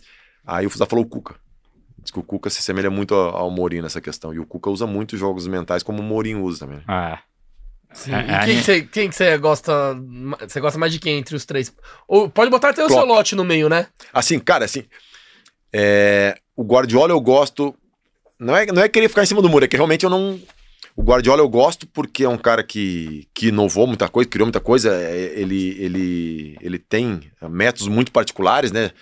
Eu conversei com o Rafinha, ele disse que é um cara, ele é doente pelo futebol. O Klopp é um cara que eu gosto também pela paixão que ele tem. E cari- pe- o e- carisma o carisma e também. pela eficiência do, do, do, do jogo dele. E eu gosto do Mourinho pela personalidade, cara. Eu acho ele sensa... a personalidade dele sim, eu acho sensacional. É, ele chorando agora com a Roma, tipo, Sensacional. chegando numa final que nem é uma final tão grande, né? Conference League. É uma competição Mas europeia, pra mas, Roma é grande. mas ele chorando, cara, é, assim, de, é de emocionar, assim. Se- se eu fosse se eu fosse Seu dirigente ali do Não, então. Real Madrid tem que contratar um treinador. eu Quem que você contrataria contrata? o contrataria o Klopp. É, Nossa, meus amigos vão me aloprar pra- aqui, porque pra- eu, eu, pra eu, eu enfren- sou o time Guardiola, tá pra ligado? enfrentar, eu não, eu não gostaria de enfrentar o. Eu não gostaria de enfrentar o time do Guardiola, porque é chato. Ah, Mas agora, se eu fosse trabalhar com alguém pra ser meu chefe, pra ser meu comandante, eu queria ser, trabalhar com o Mourinho. Olha só, É. porra, Animal. melhor resposta impossível, hein? E quem, quem que desse elenco você é mais próximo? Assim, eu vi que você comentando que o Luan tomou vada esses dias. Eu sei que você conhece o Luan desde a época do Vasco, É. né? É um, é um jogador que eu gosto bastante. E tem até parte da torcida me. Enfim, é, eu, eu queria que você falasse um pouco do Luan, você que é tão próximo dele. É, o, o quão profissional ele é. Pra mim, é um Cara, cara que se entrega assim, muito ao clube. e- O, E- o Luan teve, o Luan teve momentos bem específicos, né? Alguns por erro dele, isso é normal, é, e outros por azar. Mas, cara, a dupla Luan e Gustavo Gomes, pra mim, é a melhor dupla de, de zaga do Brasil há muito tempo, cara. Há muito tempo. Eu acho, eu É, acho Por que você tá falando isso pra mim? Eu Porque eu acho- falei, eu, eu escalei eu acho, no- no- eu no acho o Luan, é eu acho. O Gustavo Gomes nem precisa falar, né? Porque é É, sim, Mas sim. eu acho o Luan um puta zagueiro. Assim, eu adorava jogar com o Luan. É um cara que tem. é, eu acho que ele perdeu o time não, não por ele, mas pelo clube, né? Porque o Palmeiras não ia vender ele. Mas de ter ido pra Europa, porque é um cara que tem um perfil até mais que o do Gustavo Gomes pra Europa, porque é um cara que é um zagueiro que constrói muito bem o jogo, Tem ele tem uma qualidade de, boa, passe né? muito boa. Ah, não é lento, é bom por cima. É, amadureceu bastante também, né? Teve erros, como eu falei, teve erros pontuais, alguns por azar, mas é um. Assim, cara. Um zagueiro de, de, de extrema, de extrema, de extrema qualidade. Cara. É um, dos, é um dos- é um dos também. caras que eu tenho maior ligação no Palmeiras, ele, o Veiga, que conversei muito com o Veiga quando ele veio do, do Curitiba. É, o Alex falou pra eu cuidar bem dele aqui no, no- no Palmeiras, né? O Dudu também, pela, pelo tempo que a gente que a gente conviveu, né? Acho que são os três que eu tenho É. mais. E, e você acha que o Gomes e o Luan, essa dupla, é muito melhor que Mini e Vitor Hugo? Porque você jogou com os dois, é né? melhor, é melhor. Eu acho que se complementam mais. Se complementa se mais. complementam mais, é. O, o Vitor Hugo e o Mina são dois baitas zagueiros. Sim. Mas eu acho que o estilo do Luan e do Gomes casa mais. Que é um mais técnico e o outro mais aquele zagueiro-zagueiro. É, é, e também tem técnica, né? Também tem também técnica. tem técnica. Não, Eu acho que eles entregam mais que o Mina e o. Falando de conjunto, né? Não dizendo se um é não melhor individual, que o outro. né? individualmente. Individualmente, o Gomes é o maior que- do- entre os quatro. É, eu acho que é Gomes, Mina, Luan e Vitor. Olha É. só, pô, bem legal isso, hein? Bem legal o Praz falar isso. Praz, você que é um cara que viveu muito o ambiente interno do Palmeiras como atleta, eu queria te perguntar o quanto é, esse ambiente de rede social influencia ali dentro do clube. Os jogadores veem o que tá não rolando é no, no, não no é no Twitter, Palmeiras, cara. no mundo, né? O, o, o Sobs concentrava comigo, né, no Ceará. E o Sobs é mais novo que eu, de idade, mas de espírito é mais velho. Cara, que a gente batia nisso é, cara, é absurdo. E assim, eu e ele não somos, não nascemos nessa, nessa geração digital. Nossos filhos já nasceram só na digital. Ah, e esses meninos hoje, que têm 20, 20 e poucos anos, eles nasceram ainda não na digital, mas desde criança estão na era Sim. digital. Assim, nós sofríamos pressão quando? Entrava no estádio, tava mal, o estádio inteiro me vaiava, 90 minutos. Eu tinha que aguentar esses 90 minutos. Eu ia pra casa, eu não lia jornal, eu não via TV. ah, eu pedia pra alguém ir no mercado, evitava. Né? E ali, em, por exemplo, em Curitiba, eu tinha acesso ali a, no meu bairro a 20 mil pessoas. Então esse era o, era o, o, o, o- O Contato. termômetro. o meu contato. Sim. Hoje em dia, o contato é o quê? Sei lá, 30 milhões de pessoas que. Sei lá, 200 milhões, qualquer um pode pegar o Instagram e mídia social e entrar, e número de WhatsApp. Então ficou muito maior. Hoje, tu não sofre pressão nos 90 minutos. Pelo contrário, eu sempre brinco. Tu acordou pra ir no banheiro meia-noite pra dar uma mijada. Tu pegou o telefone, cara, tu tá recebendo mensagem, tu tá sendo marcado e criticado e elogiado. Então tu é. Tu é. Tu sofre pressão 24 horas, cara. 24 horas. Porque tu não larga isso aqui mais. É, E aí, uma das coisas é isso, cara. As pessoas estão se pautando tudo pela rede social. E rede social é mentira, cara. A gente vê. é, Eu falo isso com meus filhos. A gente vê na rede social, cara. As pessoas têm tudo a vida perfeita, cara. É tudo perfeito, cara. Tudo gente de sucesso, tudo gente. ah, tu, tu não encontra é, pessoas com problema na rede social. É Ninguém impre- erra, né? É, Só impress- tem gente. per- É. é impressionante, cara. Eu, aí, essa semana, eu fui canceladaço. Nossa. e aí tu constrói. Muitos adolescentes e jovens estão construindo uma imagem de perfeição porque eles acham que a perfeição existe porque eles veem 300 pessoas, mil pessoas na rede social perfeitas. E aí tá causando um conflito muito grande, porque as pessoas não estão conseguindo dissociar a, a- a descolar e da, da realidade. A realidade é uma coisa e mídia social é outra, cara. Que nem é, eu discuto muito com amigos meus. é, protesto em, em rua. As pessoas vão pra Paulista. Não tô dizendo de lado político, mas protestar por determinada coisa. Post no Instagram, corrupção, não sei o que, sei o que. Aí, cara, quantos amigos meus eu já confrontei? Tá bom. Mas tu precisava dar alvará pra construção da tua casa?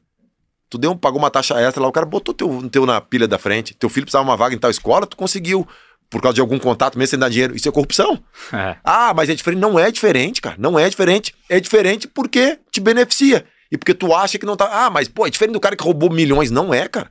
Corrupção é corrupção. Se é um real, se, se, se, é, um, se é 100 milhões, se não é por dinheiro, se é por tráfico de influência, é corrupção, cara. É corrupção. Enquanto a gente não perceber isso, a gente vai ficar ah, pagando de, de, de, de, de honesto, de correto, e vai estar fomentando a corrupção no país. Porque isso tu fomenta. O co- vai ter o corrupto se não tiver o corruptor? Não tem? Cara, só tem corrupção porque tem quem dê dinheiro. A cultura é- É. favorece É, demais, o- né? Todo mundo fica julgando os políticos, mas os políticos são reflexo, reflexo. da sociedade. Sem dúvida nenhuma. Quem tá lá é, é- somos ou, nós. Ou, ou então tu acha que o povo brasileiro é honesto e, só os políticos, são, Óbvio são que corruptos? não, é tudo Pô, reflexo da É, sociedade. o cara que vota por uma cesta básica, aí vai entrar em um contexto social também, né? Sim. Porque vai asfaltar a rua dele, porque vai dar emprego, não sei o quê. Por... A partir do momento que tu, que tu tomar tuas decisões ah, visando o benefício próprio e depois reclamar o benefício coletivo, alguma coisa tá errada, cara. Quer dizer, e não adianta tu, as coisas tá, tá bem pra ti, se tu tem que andar de carro blindado, se tu tem que andar com, com num condomínio fechado, se tu não pode sair de noite, tu tem que escolher onde tu vai. Se, se teu filho não pode andar com o celular na mão, tem que andar com o celular escondido. Não adianta tá, as coisas estar tá boas pra ti se não tão boas pro, pro coletivo, cara. Porque uma hora a conta chega, né? E aí, voltando pra rede social. eh, teve um jogo, Ceará e Goiás, eh, na, no Serra do- na, na, na Serrinha, a gente ganhou de 4 a 0 Um menino entrou no segundo tempo, jogou bem pra caramba, só que um contra-ataque ele tomou a decisão errada. Em vez de fazer o passe, ele driblou e chutou. E aí, cara, 4 a 0 ele, Primeira coisa que os caras chegam, chegam no vestiário, abre o celular pra ver o que estão falando. Aí, estavam criticando ele. Cara, ele, ele bloqueou a conta, apagou todas as fotos, saiu começou a chorar, cara. Nossa. Eu falei, não é possível que tu tá chorando, cara. Falei, cara, tia aqui, pô, jogou pra caralho, sei que. Ah, mas foi, porra, meu, não é, isso não existe, cara. Vocês têm que cuidar. E, e, e às vezes as pessoas acham, ah, é o tiozão, é o coroa que tá falando, que não mexe com isso aí. Mas, cara, é uma coisa que tá acabando, falando de futebol, né? Acabando com muito jogador. Daí, e isso a gente já viu. é, Adolescentes se suicidando, se matando por causa de rede social, de, de bullying. Então não é só no futebol, a gente tá falando do futebol porque é o nosso, é o nosso meio, né? Cara, tem que ter muito cuidado com isso, muito cuidado com isso, porque é uma arma, é um canhão que tem na mão e as pessoas não, Eu ainda bati- não, não aprenderam a lidar com isso, cara. Eu batia muito nessa tecla de que o Palmeiras precisava de uma psicóloga junto do elenco. Agora subiram a, a Gisele da base, né? Porque, cara, é- eu tenho certeza que o ambiente de rede social contamina dentro do clube e, cara, os caras têm que ter uma cabeça muito forte pra, pra não se Antes a preocupação era família, era amigos, É. né? Agora Agora é rede social, tudo, né? tá Não, bom. É, É e- absurdo. E o clube por muito tempo não, não olhava pra essa parte. E diversos jogadores, é, até da base, eh, sofreram nesse caminho. O próprio Gabriel Veron era um que era muito Pô, criticado. tu vê um, batiam- jogador, um jogador profissional, batiam cara, chorar nele. por causa de comentário. É, não, é, Eles é vão dizer, ah, é é, muitos vão dizer que não, ah, não dou bola pra isso, cara. É, 80% dá bola sim, cara. Dá bola sim. Tanto é que, se tu for ver Instagram dos jogadores, não digo do Palmeiras, trancado, de outro né? time, a fase tá boa. Abre os Isso, isso eu não sabia porque eu não sei mexer direito nisso. E aí me falaram, ah, mas pode bloquear o comentário. Assim como assim blo- comentar bloqueário? Ah, bloquear, Bloquear comentário. tu pode ou não deixar comentar ou deixar. Não, não. Tu pode bloquear e deixar só as pessoas que te seguem, que tu quer comentar. Eu falei, não sabia. Daí eu comecei a olhar as fotos. Time ganhando. Mil comentários, mil e quinhentos, daí nós só 12. Eu falei, por quê? Aí os caras me explicaram por causa disso. É. E aí tu vê, os caras bloqueiam. Meu, se não, se não tivesse nem aí, deixava aberto. Ah. Não bloqueava. Então, sente, cara, e é ser humano e sente. Imagina só, tu tá no teu serviço, nós estamos aqui no podcast agora, entra um cara aqui, mete o pé na porta, bota o dedo na tua cara. Tu vai conseguir fazer o podcast da mesma maneira? Não vai, cara. Não vai. Então é, é ser humano, cara. Às vezes as pessoas acham que o jogo do futebol é super-herói, cara. Sim. É, Não. Essa, essa parte. E eu quero fazer um, um pó de porco aqui só sobre saúde mental, porque eu acho que é um tema ultra necessário para Ainda esse, mais com essa nova geração pra esse todo ambiente do Palmeiras, porque é, é um assunto que eu Sim. acho que é muito legal. Agora, Praz, uma, uma dúvida que eu tenho, que eu queria te perguntar: você acabou não atuando muito tanto na campanha do, do Enia em 2016 quanto na do Deca, do Enia, porque você se machuca ali contra o do- Inter e volta só no último, na Do última ainda eu rodada. acho que 15 jogos, cara. E aí dá. Não é tão pouco assim, né? É, eu joguei 15, o Jailson 19, o Vinícius 1 e o Wagner 3. Aí do Deca eu lembro que você joga alguns jogos, mas é que aí. Eu joguei 8, acho. não. É, eu lembro que o Filipão te coloca em alguns É. jogos e com o Roger eu acho que você jogou bem pouco. É. Mas o que eu queria te perguntar, qual dos dois títulos foi mais especial pra você, assim? É, você acha que Ah, o 16. 16 foi Ah, mais... sem dúvida. Depois 23 de 20 anos. É, Ah. então, exatamente. É. 23 anos depois. O outro já. Eu me lembro que a gente ganhou. A gente. Pra tu ver como é que é, né? A gente ganhou o campeonato depois de 23 anos. Pô, foi uma festa, né? 23 anos sem título, bota desde 93, 94. 94. Aí, tá. Aí a gente foi eliminado na Libertadores, uma coisa. Você fala, Contra o Boca. daí Não, falaram não, assim. não. Contra o. Contra o Barcelona, acho que foi. É, em 17. Guayaquil. É. Foi a volta do Moisés. É, aí falaram assim: pô, mas foi campeão brasileiro. Aí, que, que nós não queremos saber de brasileiro. Que nós, que- nós não queremos brasileiro. Eu Falei, porra, não quer brasileiro, cara. 23 anos sem ganhar um campeonato brasileiro. Porra, quer dizer, são, são é, coisas que o torcedor, que é passional, fala, né?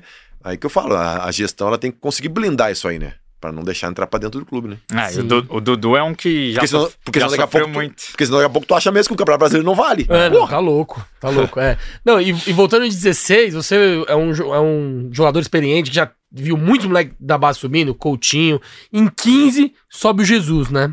Que quando você viu ele subindo, você olhou e falou, pô, esse vai ser jogador de seleção. verdade, ele sobe em 14, Eu- né? Ele Europa. treina já com o Gareca, já. É, ele faz Ele alguns faz treinos com o. Gareca. É, que aqui em 15 Mas mesmo quem que sobe ele... é com o Oswaldo, né? O, o Ah. Oswaldo, que tem até aquele meme lá do Gabriel, Gabriel. é, você acha que quando você viu o Jesus, você falou, pô, esse moleque vai voar mesmo. Não, a gente via que ele era diferente, por quê?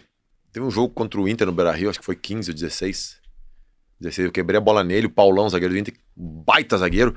O Gabriel sobe com 17, 18 anos e, e não raspa, ele domina a bola no peito com o Paulão pressionando ele pelas costas. Fala, porra, não é normal, né? Um moleque de 18 anos fazer isso aí.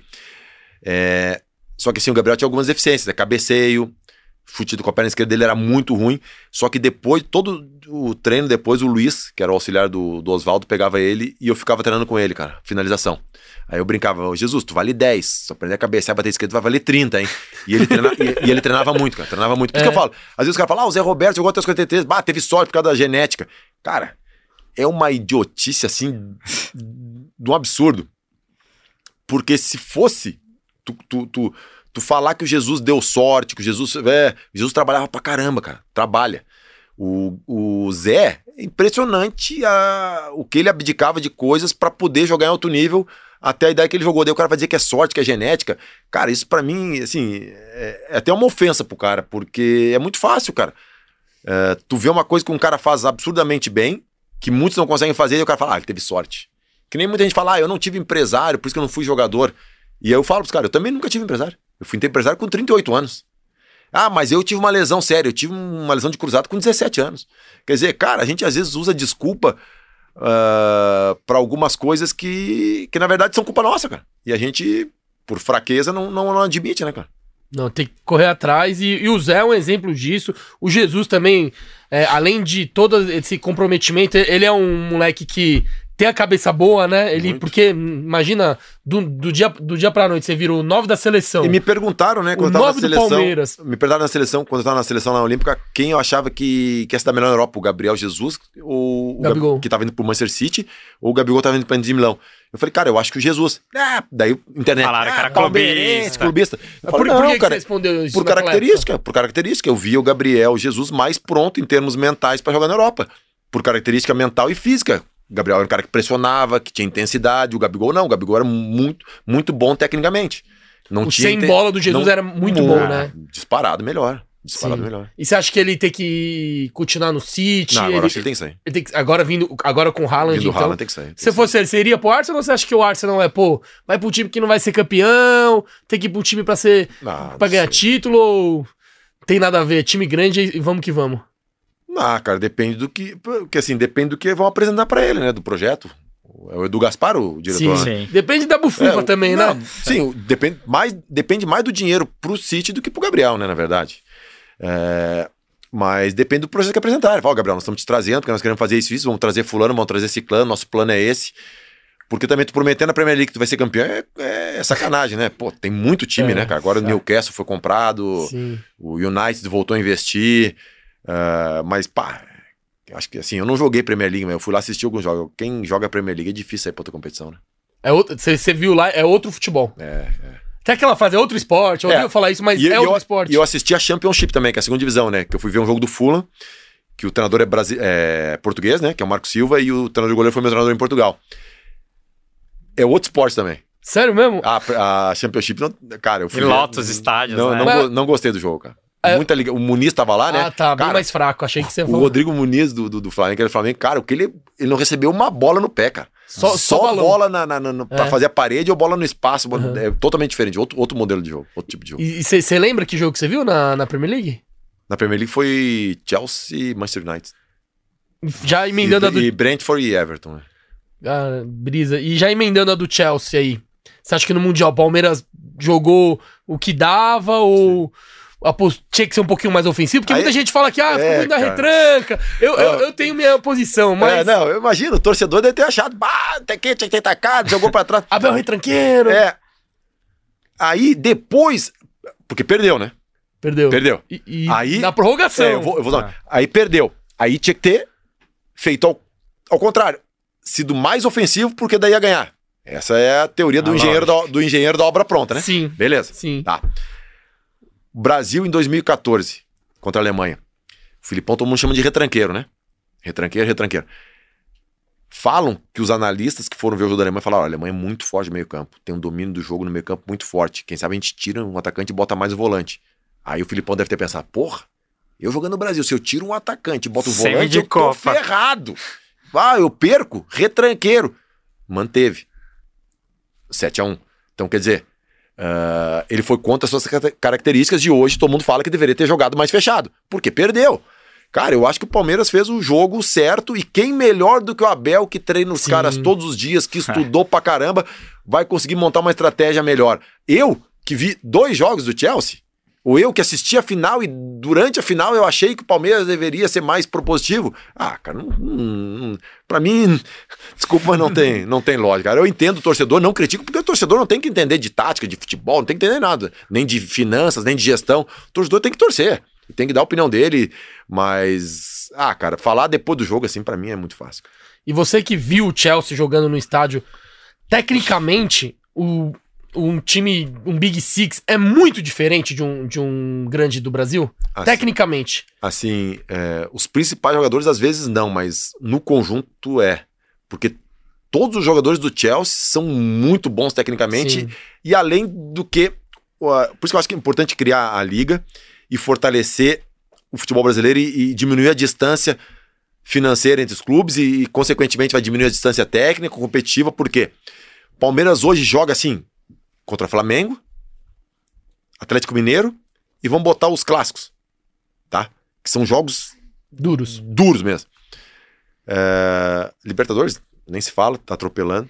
Na Inglaterra, os caras jogam todos Todo os jogo, jogos. a intensidade. A intensidade e a exigência é muito. Então, cara, tu pega 38 jogos, tu joga 10 em alto, em alto rendimento, mesmo em alto nível, e o outro joga as 30 e poucas rodadas. Cara, esse time vai estar mais preparado, cara. Sendo que ele tem mais tempo para treinar, para se preparar. Então, o nível competitivo te, te, te faz crescer. Pega aí os jogadores que vêm de times menores, o Veiga, o Everton, esse cara. Quando eles chegam no Palmeiras, pergunta para eles se o ambiente competitivo do clube não elevou a, a, a, a competitividade deles e a qualidade deles. Eles vão falar que sim. Então, o futebol brasileiro tem que crescer como um todo justamente para isso, para melhorar a competitividade e a gente poder disputar. Porque senão não adianta tu jogar 10 partidas em alta competição aqui no Brasil e tu jogar contra o Chelsea que jogou 50 em alta, Sim. em alta competição, sabe? Faz diferença. Além do que, pô, os dois goleiros deles é Kepa e Mendy. Sabe? É. Porra, o Lukaku. Aí sai o Lukaku entre o outro. Cara, é. É muita, é Só muita. que, só que é lá tudo é calculado, né? O Massini falou aqui, é isso. Lá o- todo gramado é perfeito. Mesmo tamanho. É, é, tudo é pensado pro produto ser altamente competitivo, né? E aqui não, cara. Aqui no Brasil, por cada. por exemplo, Aqui- aqui, aqui se- jogar contra o Juazeirense, o cara deixa o gramado mais seco possível aqui pra falo, atrasar a bola. Se, tipo, tu, se tu puder ganhar do patrocínio 50 milhões e ferrar o outro pro outro não ganhar, botar uma cláusula de não patrocinar, tu faz. Porque tu quer ser melhor e que o outro seja pior. E, a- e- e- e fazendo isso, cara, a longo prazo, tu tá, tu tá sabotando a ti mesmo, porque tu vai tá criando um, um adversário mais fraco e esse adversário exige menos de ti. E aí Sim. tu pode corre o risco sarrafa baixa, né? conforto, é. Sim. Animal. Eu sim. vou. Ó, eu lê vou o ler- superchat pra despedir É. os, os 11 do, do Não, Praz. É, e a gente vai pra. Já vai pensando os 11, os, os melhores 11 que você jogou no Palmeiras, hein? Vai pensando aí, Palmeiras? no Ó, Palmeiras. o Lucas Oxoli falou: prazo, humildade mil por cento. Estava em Barcelona em 2017 vendo um jogo no final de dezembro com a camisa da mancha e ele veio bater no meu ombro e veio me dar um oi. Ídolo. Encontrei o Veiga nesse jogo também. Animal. É o Bruno Almeida mandou dezão aqui. Bom dia, galera. Só tenho a agradecer a esse monstro sagrado. Eu e meu irmão somos muito fãs desse ídolo. Que Deus continue abençoando a todos. Manda um abraço para o meu irmão Henrique Lopes. Melhor podcast. Henrique Lopes, um abraço, meu velho. Thiago Marques mandou dezão aqui. Pode pôr que vocês são demais. Passei a minha infância gritando Veloso e Marcos quando estava no gol, mas o Praz pra mim foi exemplo da nossa virada. Aquele gol de pênalti antológico, monstro. Muita gente agradecendo o Fernando Praz. O E13 FIFA, aqui não sei o nome dele, mandou vintão. Bom dia, meu nome é Eric. Fui com meu pai no Allianz ver Palmeiras e Rosário na Libertadores. Praz pegou pênalti como sempre, monstro demais. Manda um abraço para o meu pai Sidney. Sidney, um abraço também. É. Praz, na sua visão, qual a principal contribuição do Abel ao futebol brasileiro até o momento? É a pergunta do C. Favarão, não sei o nome também. Questionamento. Mas enfim, muita, muita gente mandando. Marcos Espinola mandou 20 dólares também. A gente agradece Sabe demais por quê, toda a audiência aqui, Assim, monstruosa. é, eu acho que a maioria dos treinadores e de quem trabalha no futebol concorda que o, que o futebol brasileiro precisa evoluir, que o futebol precisa mudar o calendário, que precisa mudar um monte de coisa. Mas pra quem tá 20 anos no futebol brasileiro, cara, tu acaba acostumando. Tu acostuma com a coisa errada. Entra na. Tu, tu normaliza, que nem os caras agride, agride um jogador, é, invade o CT, a gente normaliza. Ah, mas aqui é assim. Aí, pode ver que os caras que vêm de fora, eles têm um choque. E nos primeiros anos eles batem, batem, batem, porque pra eles não é normal, pra eles é um absurdo aquilo. E, e isso a gente tem que aproveitar, porque a gente já normalizou. Isso é culpa nossa. Se a gente for pra fora, a gente vai achar lá na Premier League, cara, que campo. Eles vão dizer, ah, é normal. Ah, mas que espetáculo. É normal, porque eles acostumaram com aquilo.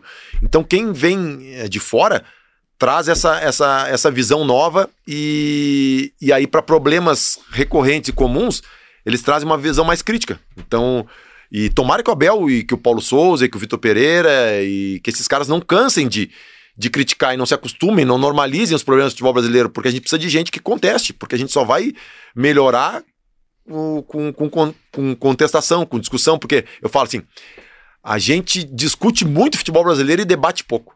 A gente discute muito futebol, mas debate pouco. O que, que se fala no futebol brasileiro? E quem tem o poder disso aqui É. também precisa ajudar também. Também? Não. Porque aí- chama. Quando o Abel reclama é chorão. E aí, É, aí é outra coisa, outro ponto que eu, que eu gosto de tocar também.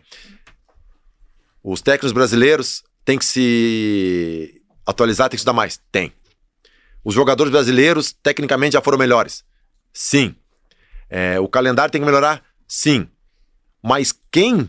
A crônica esportiva também tem que melhorar. A gente Concordo. tem que ter comentários melhores. Quer dizer, que todo o futebol brasileiro, todo, todo o meio do futebol brasileiro é ruim. Só a crônica que não é? Não, todos têm os bons e os maus profissionais. Todos os setores: futebol, o jogador, a gestão, o treinador, o calendário, a crônica, todos precisam evoluir, precisam melhorar. Né? Esse dia um cara falou: tá, mal, não tem nenhum. Criticam que não tem nenhum treinador brasileiro trabalhando num grande clube do Brasil. Tem algum cronista brasileiro trabalhando em algum veículo estrangeiro também? não tem. Então, quer dizer, o futebol brasileiro precisa evoluir como um todo. Assim, a, a mesma coisa do, do- do individualismo vale para os clubes, que enquanto eles não se unirem para melhorar, vai ser ruim, e também vale para todos os setores, tanto da crônica como dos jogadores. Enquanto um vê o outro como, como inimigo, como oponente, o futebol sai enfraquecido. E a gente fala que não, a gente não. Ah, a gente discute muito futebol e não debate. Por, por que, que não se tem um- alguma. ah, um debate interdisciplinar no futebol, com representantes da crônica, dos jogadores, dos árbitros, eh, dos treinadores, dos diretores, eh, de seis em seis meses. Ou então regionalizado, pega os jogadores, as demandas, as demandas dos treinadores, as demandas dos diretores, as demandas dos árbitros, a demanda da crônica. E aí depois tu reúne as demandas de cada um num simpósio no fim do ano na CBF para discutir o futebol, para cada um uh, dar a sua visão, porque eu enxergo de dentro do campo, jogador, tem uma visão. Tu, cronista, enxerga de fora, tem outra. O técnico enxerga da casa mata, tem outra. O dirigente enxerga do gabinete, tem outra. O árbitro tem outra visão. Então, uh, e na realidade, quando o futebol tiver bom para cada uma dessas, dessas uh, frentes. De, dessas frentes, né? Desses players, vai estar tá bom para todo mundo, né, cara? Então acho que falta, é. falta discutir. Eu acho falta que falta alguém para querer juntar todo mundo e vontade de cada é, um também de pensar num bem maior, né? Porque geralmente só pensa no próprio nariz. É, o pra, pra sabe muito melhor do que eu. Eu vou ler aqui o último superchat o penúltimo, nossa, não para de vir. Eu não é, aguento mais não, ler não vai dar pra ler aqui. De todo mundo. Não vai dar pra ler tudo. Praz, você tá quase ca ca caindo na internet aqui, mas a gente vai ler sim, ó. Ah. O Marcos Espínola mandou 4,99 dólares. Praz, obrigado por ter jogado no Palmeiras quando ninguém mais queria. Obrigado por ter aguentado tanto tempo. Tanta coisa errada, você é uma inspiração. O Caio Marcelo Gazi, Galizone Avantini mandou Praz igual a monstro. Manda um abraço pro meu pai Marcelo. Um abraço, Marcelo. Beleza, agora a última aqui, ó. O, o Gentil de Freitas mandou 10 e a mensagem foi retratada. E o Renan Preto mandou 27,90. Por favor, manda um abraço pro meu pai, o professor Edson. Graças a ele não virei gambá. Hoje estaremos no, no Superior Norte.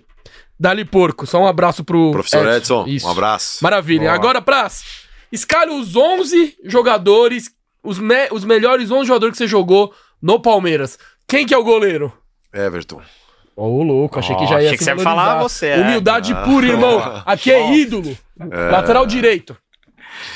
Cara, é difícil, né, cara? Lateral direito. Se quiser ajuda aqui dos universitários, é, a gente dá as não, opções. Pode dar umas opções. Os que eu joguei. É. Eu vou esquecer de alguém também, né? Vamos ver. Pode dar uma opção aí, vamos. Marcos Rocha, Lucas. Lucas Jean. Jean, é... Mike. Taylor. Mar Marcos Rocha. João Pedro. Marcos Rocha, boa. boa. Dupla de zaga. Ah, Gomes e Luan, né? Calma, deixa ele falar. Não, Gomes e Luan. Gomes e Luan. Quem assistiu sabe, né? Lateral esquerda. Zé Roberto. Aquele, cinco. Aí tem Melo, Moisés, Bruno Henrique, Tietê. Puta, esse meio vai ser foda. Arouca, é, Gabriel. Robinho. O Gabriel você não pode falar. Robinho. Robinho é cinco, né? Robinho jogou muito. Ah, mas é. é... Não, Felipe Melo. Boa! É que, é que eu tenho que ver que eu vou escalar, Tem que ver se eu vou escalar em 4-3-3 ou 4-4-2, né? Sim. Felipe Melo, Bruno Henrique, Moisés. Felipe Melo, Bruno Henrique, Moisés. Falta um meia. Ou meia ou três de atacantes. ligação aí. Ou, ou um meia, dois Não, Devo ter que botar Dudu, Gabriel Jesus. Ou um meia ou atacante, agora e... você escolhe. E Veiga. Olha, baita time. time massa, Posso perguntar quem é o treinador desse time aí? Puta, cara. Filipão. Olha. Nossa. É. Normalmente a gente pergunta o, o presidente do, é, Filipão time, ou mas... Cuca, cara. Filipão ou Cuca, os dois foram... Foram monstros. É. Boa. E você pegou o treinador no Palmeiras, hein, que não parava. Um. Pegou o começo do Kleina lá, depois Gareca, Gareca Dorival... Marcelo, Oliveira, Osvaldo, ixi, foi gente. Roger Machado, Roger Machado. o Mano Menezes, Batista. Eduardo Batista. Nossa. A gente vai colocar uma pergunta agora do nosso apoiador Naurelo. Se você quer ter sua pergunta aqui, ó, para colocar, para fazer para o nosso convidado, a gente sempre sorteia é, um, um, um palmeirense para fazer a pergunta. O Renan Previato fez a pergunta, então a gente vai colocar para o prazo responder a pergunta do nosso apoiador Naurelo aqui. Manda aí, Ida. Grande prazo, tudo bem? Primeiro eu queria agradecer aí todo, tudo que você fez pelo nosso glorioso Alviverde, tá? Muito obrigado aí por todos esses anos de dedicação. Eu tenho duas perguntas rápidas e. Duas em uma. Padrão, né? Qual foi uma, o jogo mais importante que você teve pelo, pelo Palmeiras e qual foi o seu, o seu melhor jogo em termos de performance? Um abraço do Renan Previato. Só essa blusa do Barcelona que quebrou, hein? É. Mas beleza, vamos lá. Vai, pode tirar. Fala, Renan, tudo jóia? Jogo mais importante. Jogo mais importante, Palmeiras e Atlético Paranaense. Boa. 2014. E a outra oh, pergunta foi? Sem dúvida nenhuma, mas nem pisco. Nossa, aquele dia o, o Allianz Parque tava. Se o Palmeiras fosse rebaixado ali, cara. Não tinha nada. Acaba né? tudo, né? Hum, é, não sei o quê. É um efeito dominó. É, e a melhor atuação acho que foi o Rosário Central. Maravilha. É. É, lê as, as, duas Tem mais duas perguntas da Aurela aqui, E a gente já vai ó. pra parte final, prazo, que eu sei que você tem compromisso. o André Moroni, ele pergunta, quando o presidente Jair Bolsonaro subiu em 2018 para entregar a taça do campeão brasileiro, alguns jogadores fizeram reverência e alguns não gostaram. Isso deu algum reflexo no vestiário ou já dava anteriormente? Haja visto que a própria sociedade é dividida quanto ao tema e até no próprio estádio parte da torcida se dividiu. Qual a sua opinião sobre políticos usar o esporte para palanque político? Então, eu, eu falar por mim, né? É, mais uma vez, mídia social, né? Falaram que eu fiz isso por aquilo porque eu era de esquerda, porque não sei o que. Cheguei primeiro que, que, que eu, não, eu, não me, eu não me rotulo como direita, esquerda, centro, não, não me rotulo é, na questão política. É, eu acredito na, na, nos meus princípios, e tem princípios meus que batem com a direita, com a esquerda, com o centro, então, enfim. E tem princípios que não batem com nenhum. É, eu só uh, tive uma atitude normal. Cumprimentei de uma maneira normal, né? Só eu fiquei puto porque uh, eu não vejo nada contra uh, o, o chefe maior do país ou do estado, ou da, ou da ali cidade. ele nem era ainda, né? Ele estava É. eleito, mas ainda não É, era presidente, ou da né? cidade entregar qualquer premiação. É, Só que assim, eu fiquei puto com a organização, cara. Porque a semana inteira proibiram e disseram que nós íamos ser multados se nossos familiares entrassem para ter um negócio organizado, para não ficar a bagunça que nem aconteceu na Copa do Brasil 2015. E, e eu consegui tocar na taça de campeão quando ela tava descendo pro vestiário depois da toda a volta olímpica, depois de uma hora de comemoração. Pô, e eu fui jogador, cara. Eu Não, joguei. isso é um absurdo. né? Então, Isso é eu acho que absurdo. tem que ter. Não tem, nada, não tem nada demais a pessoa chegar ali, entregar a taça, mas faltou organização. Foi, foi uma várzea. Foi uma várzea, cara. Eu fiquei puto por causa disso. E muita gente quis usar isso politicamente, que eu fiquei puto com fulano e ciclano. Não, eu fiquei puto com a organização do evento. É. E o que, que você acha de político usar é, o esporte pra fazer, para se promover, é, aparecer? Você acha que é válido ou ali é hora do só de esporte, não vamos Ah, e aí entra dirigente também, que muito, muitos presidentes. Não, às eu não- vezes, eu- eu não sou- eu não sou- Eu acho que o momento é do jogador. Sim, tá? mas eu não sou, eu não sou contra, cara. Assim, Tá. a, a pessoa que, que, que é o comandante, seja do país, da cidade ou do estado, entregar, ou o próprio presidente do clube também participar da, da, da comemoração. Ah, o jogador é o mais importante?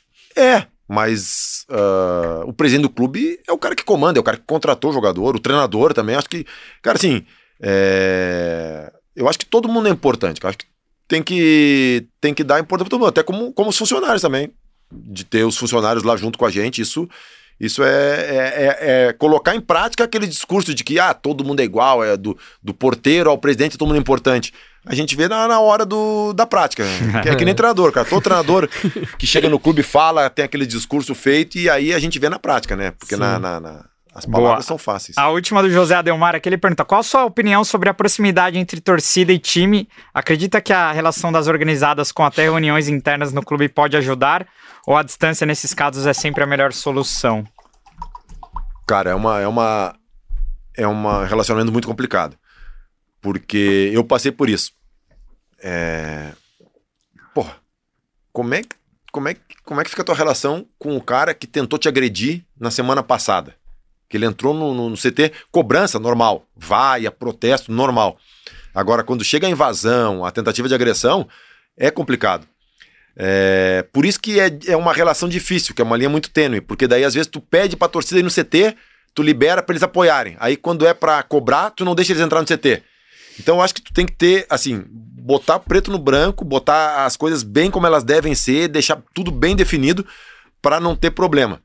Porque realmente pode acontecer isso. Tu, tu libera porque a torcida quer, quer, quer, quer apoiar, e aí depois, quando ela quer cobrar, tu não deixa. Aí o cara vai dizer, tá bom, mas por quê? Então tu tá me usando.